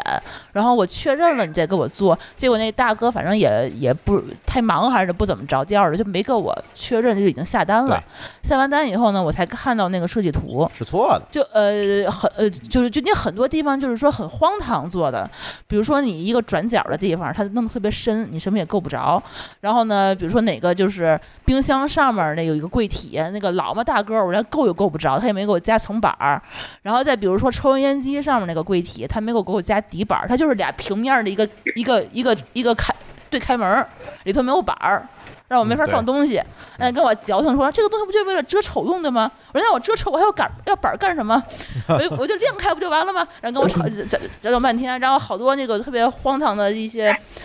就是小细节的东西的话都没有我设计好，比如说给我楼上楼上这个这个阁楼这个工作室旁边这个板儿，它这个特别高，大概得有两米多高的一个一个柜子吧，大概也就十公分宽，对，这么一个柜体。嗯，嗯， 我觉得你能干嘛？ 就废木头吗？这 不是对？啊，你给我弄个三面木木头，还弄几个层板儿，你给我费那么多木头干什么？然后这个多手周最后就下完订单，他没法改了。我说我就不跟他矫情了。有的时候真的是应该好好催他，把每一个细节其实都应该，这还是要自己多花精力。对，因为他其实还是最后付完尺，他们设计的时候那个比较时间比较赶，对，然后在细节可能要设计的规体量比较多什么的，就没有设计这么明白。然后有的地方的话，他们就会想当然，按照自己的这个想法去弄，嗯，反正就不是说特别好用。对，我再讲最后一点吧，嗯嗯就是我觉得现在就是电视柜这块，无论是现在的白电厂家还是家具设计，都做的好丑，而且不能跟那个现在这个这个特别好的现目前发展智能化相结合。呃其实像包括设计的外外表，嗯，外表都是很丑，都其实现在就是工装，从外表来看，工装商店里面，电商像那个京东商城实体店，像那个像华为他们的所摆设的电视柜，外表上其实挺好看的，但是我们现实中买不到，它只提供工装。 而且像小米啊，像这些品牌，他们搞手机这也发蛮多的，但是电视柜没有哪一家，包括华为没有对电视柜进行智能化设计。嗯，电视柜能够怎么智能化设计呢？啊，我明白一个他是的外意表思就。是对，一个是外就是表，就是它能够标跟的接线，哎，对，它能够好好的接线，因为现在很多电视柜儿，包你想括咱外家电视柜儿都掏了好几个洞接的线嘛，嗯记得吗？其实其那实些现都在可以做好现在的电的。视柜，对，现在的电视柜太丑了，那个木质电视柜太丑了，是是是是是，嗯，而且接线很不方便。而且你散热，嗯啊对因为现在里面的设备越来越多，你散热它其实也没有考虑。对，应该加个完风了扇，还从是外说形加几个口对，啊？你都没有做好。然后每一个层板之间其实都应该打个过穿孔，对然，后线的话才能横着穿，上对下穿对过来，对吧？你走线，因为它各种线都要跟外界连接嘛。嗯，啊，对，我记得咱们当时电视柜儿其实也反过场，一开始是做的比较矮的，然后所有线是露在上面的，对所有设备的话是披就铺在那个柜子上面，那都露在外面，特别丑。，对嗯，后来重新返场，返到那个就是给埋在里面去了。对嗯对，这个确实是现在好多设计家具的设计其实跟不上家电的发展，嗯，但是现在有一个就是我觉得跟上了，就是现在所有带腿儿的家具都能进扫地机器人儿。它是都足够肯定是高高是于吧啊扫地机器人儿的高度，嗯对这个是做好了，它其他的我觉得确实挺差 嗯，对，好，而且。谢谢你 们。的。而且我想想，咱们家那电视柜儿，就是说所有设备是在那柜门儿里头，咱们那个遥控，就对，是要接出来一个红外，其实那个本身都是应该在电视可以或者本身去解决的。对我觉得智能手机现在很发达了，可以跟智能手机相结合呀。嗯，因为有一些设备你没有办法，它就是红外遥控，你还要兼容它嘛。所以说咱们对嗯当时那个我是怎么解释？外面又接了一根红外的探测器，对，中中一个继头，儿然后再再把那个信号转到里面去。哦，他还没有说是冲着那个柜，哦，我我哦，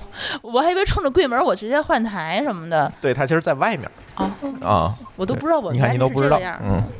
不会看电视的人，我是那个 嗯 哎呀，行，还有其他的听好友谢谢要提问吗？嗯不客气嗯、主播你好， ，Hello，哎，你好，我我想再问一下，就是我家里边养了三 只猫，我一想样问一样，彼此对彼此，嗯，对，就是您在装修的时候有没有考虑到就这个猫的这个情况？因为我现在住的房子，猫经常会跳到那个窗台上，然后我窗台下边是用那个就是普通的刷子刷了，现在现在满墙都是猫的爪印。嗯呃，猫的爪印，它为什么呃猫爪子很脏吗？呃，不是，它这个墙它是那种，它是拿腻子那个糊的墙，它就直接就把那个腻子它都直接就挠掉了都，哦，他啊们打那儿磨爪腻子，子，腻子是啥？哦就是它就是刷乳它胶漆往那个，就是它往窗窗台上面跳的时候，它会借力嘛， 然后在墙上就老是会那个抓一 下。然后三只猫每天轮流着上， 现现在整整堵墙基本上都已经惨不忍睹了。哎，但我们家三只猫那个墙，因为咱那窗台低，哦，它一下就上去它了，不够说是哦，我明白了。嗯，那这个好像，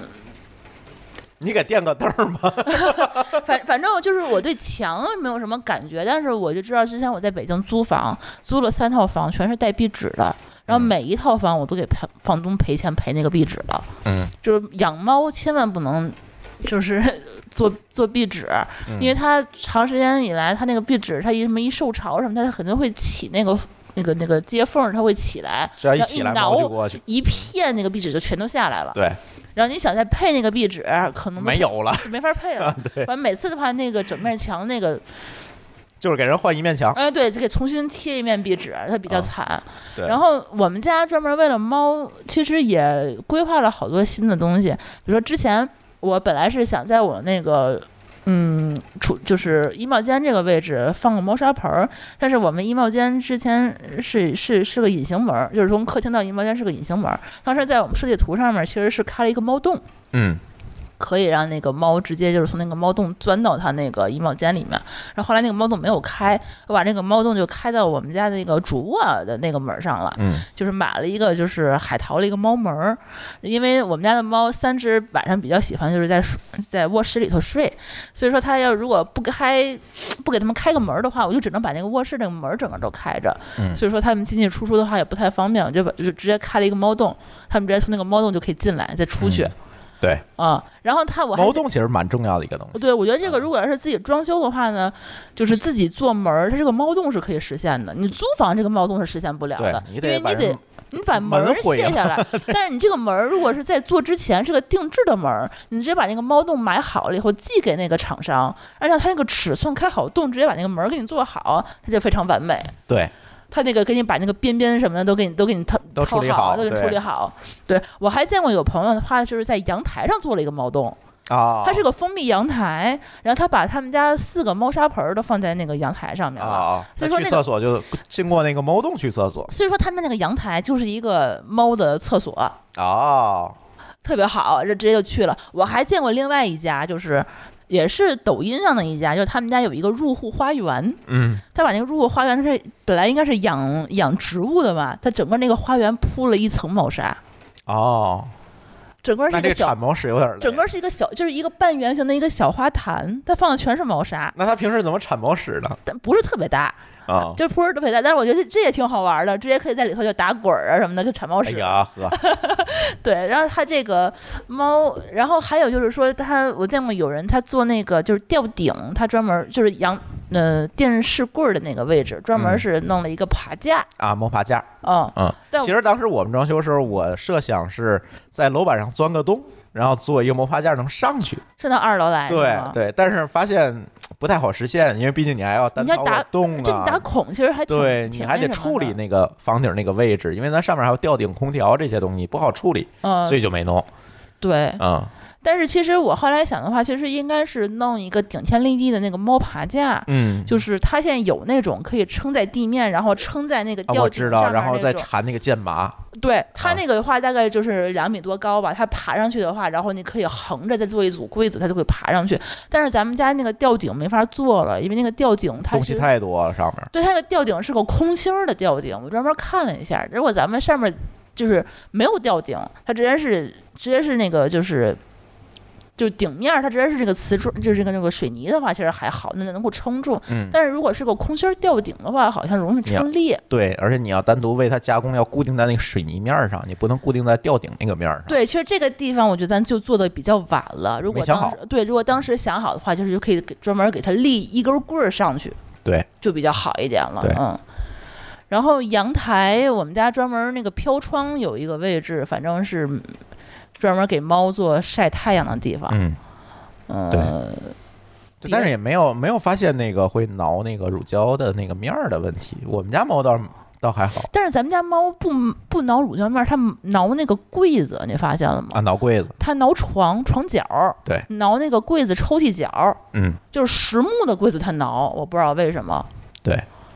所所以嗨，反正猫这个东西啊，你家里装修的时候，反正就得想好，说比如皮沙发呀之类，你就算了吧。嗯皮沙发肯定没戏了，然后布面沙发你就当做是个消耗品吧，对，你们平时换换那个沙发套吧，就 嗯，然后可能猫砂盆儿什么的，就是比如说放在阳台，阳台要记得加电源，啊，对，现在有很多那个自动猫砂盆儿，或者是自那个动自饮动水猫机喷泉啊，对对对对对对这个这个你放在哪儿，你记得要有电源。反正我就是专门在那个北阳台的那个两个边儿上，嗯，专门加了两个电源。啊对，然后就一就是边给他们厕用所，的一边给猫喷泉用的。对对如果那儿没有的话，这个还真没法弄。嗯其他的就好的是，嗯，如果你们家有猫的话，空调我觉得尽量装一个可以远程开关的，嗯，你要长期不在家，偶尔给它开一下，因为猫还比较怕热，猫容易中暑。对，容易中暑。长时间不在家的话，它三十多度的话，它可能会脱水，对还有生命危险。嗯反正我们家是有一个那个远程可以开关空调的这么一功能，对热了就给它开点空调，开俩小时对再给它，开俩小时再关上，让它对暖凉快儿凉快儿。对，嗯，好，嗯，好的，谢谢。嗯，还有朋友要举手吗？对，最后一个问题吧，挺晚的了，你看本来说一个小时的，加量不加价儿啊。 快十点了，对哎，主播您好，主播，Hello Hello，啊，hello hello，呃，我想问一下，就是我家现在基本上是硬装刚刚结束，然后呢，后面可能会涉及到一些，比如说买一些家具，就是比如说床啊、床垫、沙发、嗯茶几啊，就是之类的这些东西，我们还都没有看，也没有买，然后就想问一下，就是呃，两位主播家里就是呃是在哪个？渠道买的呢？是线上线下，或者说哪些线下店有推荐啊之类的这种？想问一下这个问题。 嗯，那个首先就是我们家，呃，有一半儿的家具是旧 家具，就是我之前从北京搬回来的旧家具都是宜家买的，呃，我我们家的呃床，还有五斗橱，然后还有沙发，呃，呃还有书架呃，对，书架、书柜，然后有一些那个呃，就是一些呃转椅啊，就是就这些这些之前能用得到的这些，还有一些小柜子，就这些玩意儿都是宜家带回来的。但是有一个好处就是说，我们家的风格其实是挺搭的，因为之前买的都是那个白色的为主的一个风格，然后我们家现在的装修主要就是日式风，日式风的话就是白色的墙面儿，然后原木色的地板，所以说在买宜家的这些东西的话，我们没有选一些特别奇怪的颜色，就一般都是白色呀和原木色，所以怎么怎么装都还蛮搭的。就还行，嗯，然后第二个，呃，后后期其他一些家具的话呢，就是我们因为设计师那边，他除了那个硬装设计师的话，他会搭配了一个软装设计师，他是有两个设计师，所以说他会软装的话，专门给我们出了一套方案。当然，他给我出那套方案呢，他会给我先给选好了你们家的呃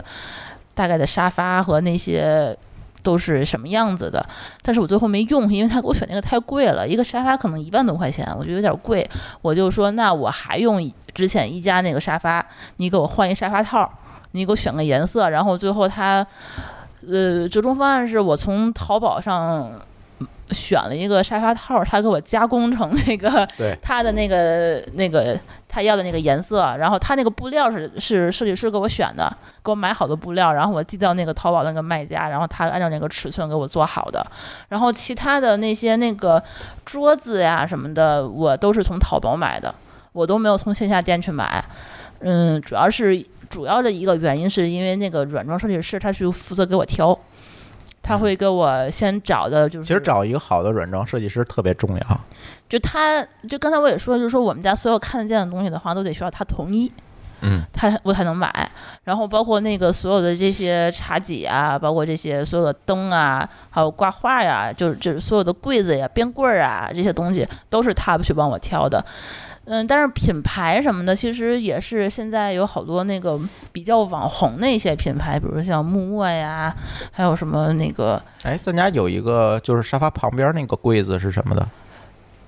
事物招领啊？失物招领的那个啊柜呃子，，对，还有叫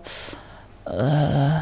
就嘉亮他们家那个之前那个品牌叫啥来着？有好多特别网红的那个品牌，有有有几家什么 mini 什么，没事儿你就说吧。我得我得我得我得找一下啊，嗯，因为我们家的柜子其实我觉得它找的也不是说特别的贵，所以我觉得是还是可以能够接受的。嗯，一说，我现在有点不记得了。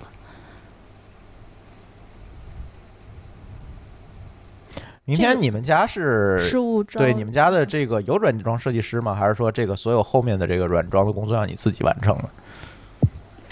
对我就是第一次听说还有软装这设计师这个说法，我真的是不知道。哦然后我家找的那个设计公司就是两位老师刚才提到的那个叶之峰，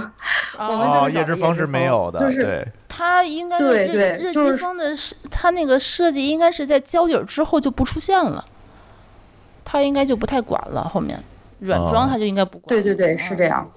对，因为因为我这个设计师他们是一个设计工作室，他们其实是装修施工是辅助的，他主要是出出那个设计方案，所以说他那个他还有一套就是软装是专门给那些精装修的他们那些业主，有的精装修的话，比如说你给他们一些预算，他会把你整套的软装，包括你的家具都给你搭配好，包括你的嗯窗帘儿，包括你的一些其他的一些饰品啊、挂画儿什么的，他都给你整套就是你可以全屋。一就是什么一对一一什么直接入住那那对种对样子。对，你会你扔给他一个预算，他全给你配好，就是属于这种，对就比所以较方便。现现在就是买那个软装，我觉得有一个特别好的一个办法，就是去好好住。他们专门就是说，你看谁晒的那个特别好看，然后他会专门可以导到那个商品的那个那个标签儿的那个链接里面去，嗯嗯嗯他能够知道这个东西是哪个牌子的。哦现在有一些比较比较好的一些，呃。好好住那个商城上面应该都入驻了，所以说还是得看你们家自己的风格吧。这个我觉得，嗯，每家可能不太一样。哎，对，嗯或者是就干脆再找个软装设设计师吧。呃，其实我觉得啊软装这个事儿啊，就是可可可花钱多可少。以可俭可奢。呃，对对对，嗯啊就是它这个东西，你一步到位也没有什么用，你就自己一开始主要是，看预算吧，看装完修口袋里还剩多少钱。我觉得，其实其实我觉得如果全屋都是宜家也没什么不好，也挺好的，它毕对竟质量什么都有保证。然后要是实在是觉得想要稍微好品质好一点的，我觉得，嗯，好好住上逛一逛。他们有嗯很多网红的这个这些家具，他们有很多人在晒，嗯，对专门有一个品类就是家居，你可以看一下。对，下一个还好好住，这成了好好住的广告了，说了半哎，我觉得天。好好住真的是一个非常神奇的嗯一个、 一个一个 app 我。我幸好是在装修之前嗯有，就是在上面逛，就好多照片什么的，我都是上面找到灵感。嗯包括咱们之前那个设计师，就是给咱们出方案之前，还专门就是说你有没有自己喜欢的样子，你喜哪个风格呀、颜色呀什么喜欢的，我都是从上面找的。嗯他们一看就知道，哦，你喜欢这个样子，嗯然后就给你去按照这个方案去给你定， OK，可以去找一下灵感。好的好的，这就去下载，谢谢两位老师。嗯不客气。好好的，再留最后一个问题吧。还有人吗？嗯，大家估计也困了，嗯。呃，要没有更多的大家给我们的互动和留言呢，波波老师给我们公布一下如何领奖吧。今天参与我们互动所有的听友都有奖啊！哎，好的，那个刚刚所有呃，感谢刚刚所有参与这个互动的呃听众，呃，然后刚刚所有人我都呃做了截图的截图和文字的记录，呃，之后呢，只需要把你们的信息，就是首先是你们在随音里的个人主页的截图，呃，这个截图怎么获得呢？就在咱们现在这个房间里面，你点一下你自己头像，然后有个按钮叫做查看完整个人主页，再点一下之后呢，把呃之后出来的这个页面截图，以以及你们的这个姓名、电话和快递的地址发送到呃金乐道的邮箱，就是 gift 呃英文的礼品 g i f t at d a o 点 f m，呃，然后那个这个这个邮箱邮箱地址我稍后会放在我的个人简介里面。然后如果你们怕如果刚没有记清楚或者怕忘的话，可以关注一下我。我改了之后还没有生效，我估计明天可以生效。然后或者呃呃再重复一下百度老师赶紧给就是把生你的个效一下啊！嗯，呃，再重复一下，就是把你的个人主页截图和姓名、电话以以及快递地址发送到我们的邮箱 gift g i f t at d a o 点 f m 就可以了。然后那个后面如果太呃太太太麻烦什么的，你也可以呃通过听友群啊、微信呃微信公众号啊，还有微博，然后再跟我们联系一下。然后呃反正咱们确保能收到你的信息就好了。好的，然后波波老师刚才讨论的那个调期那个事情怎么样？几位主播协调了吗？他们还在协调，我看。还在协调是吧？OK，对行，一会儿去看一下。那一会儿去看一下吧。也就是说，我们下一次直播的时间呢，会是在八月的十八月十一号，就是后天的晚上的八点开始。那原定呢是健身主题，但是因为现在第三方的主播那边有一些问题，然后呢可能会调整成其他的主题，有可能是这个买保险攻略，也有可能是其他的。这个到时候大家可以关注一下我们的听友群，或者是我们的微信公众号“津津乐道播客”，然后呢大家看一下临场的预告就可以了。这个我们再去跟主播去协调吧。好吧，然后呢，今天也特别感谢啊，今天第一次第一场，因为这个我们前期推广和宣传的时间有一点少，对，就对礼太拜紧天了发个文对章，嗯，，对，就礼拜天发一文章，大家可能礼拜天出去浪也没看见，是吧？今天可能才看到，然后就一直过来关注。对对对，我们下一次再看一看大家的参与情况。下一次直播仍然大家都有奖，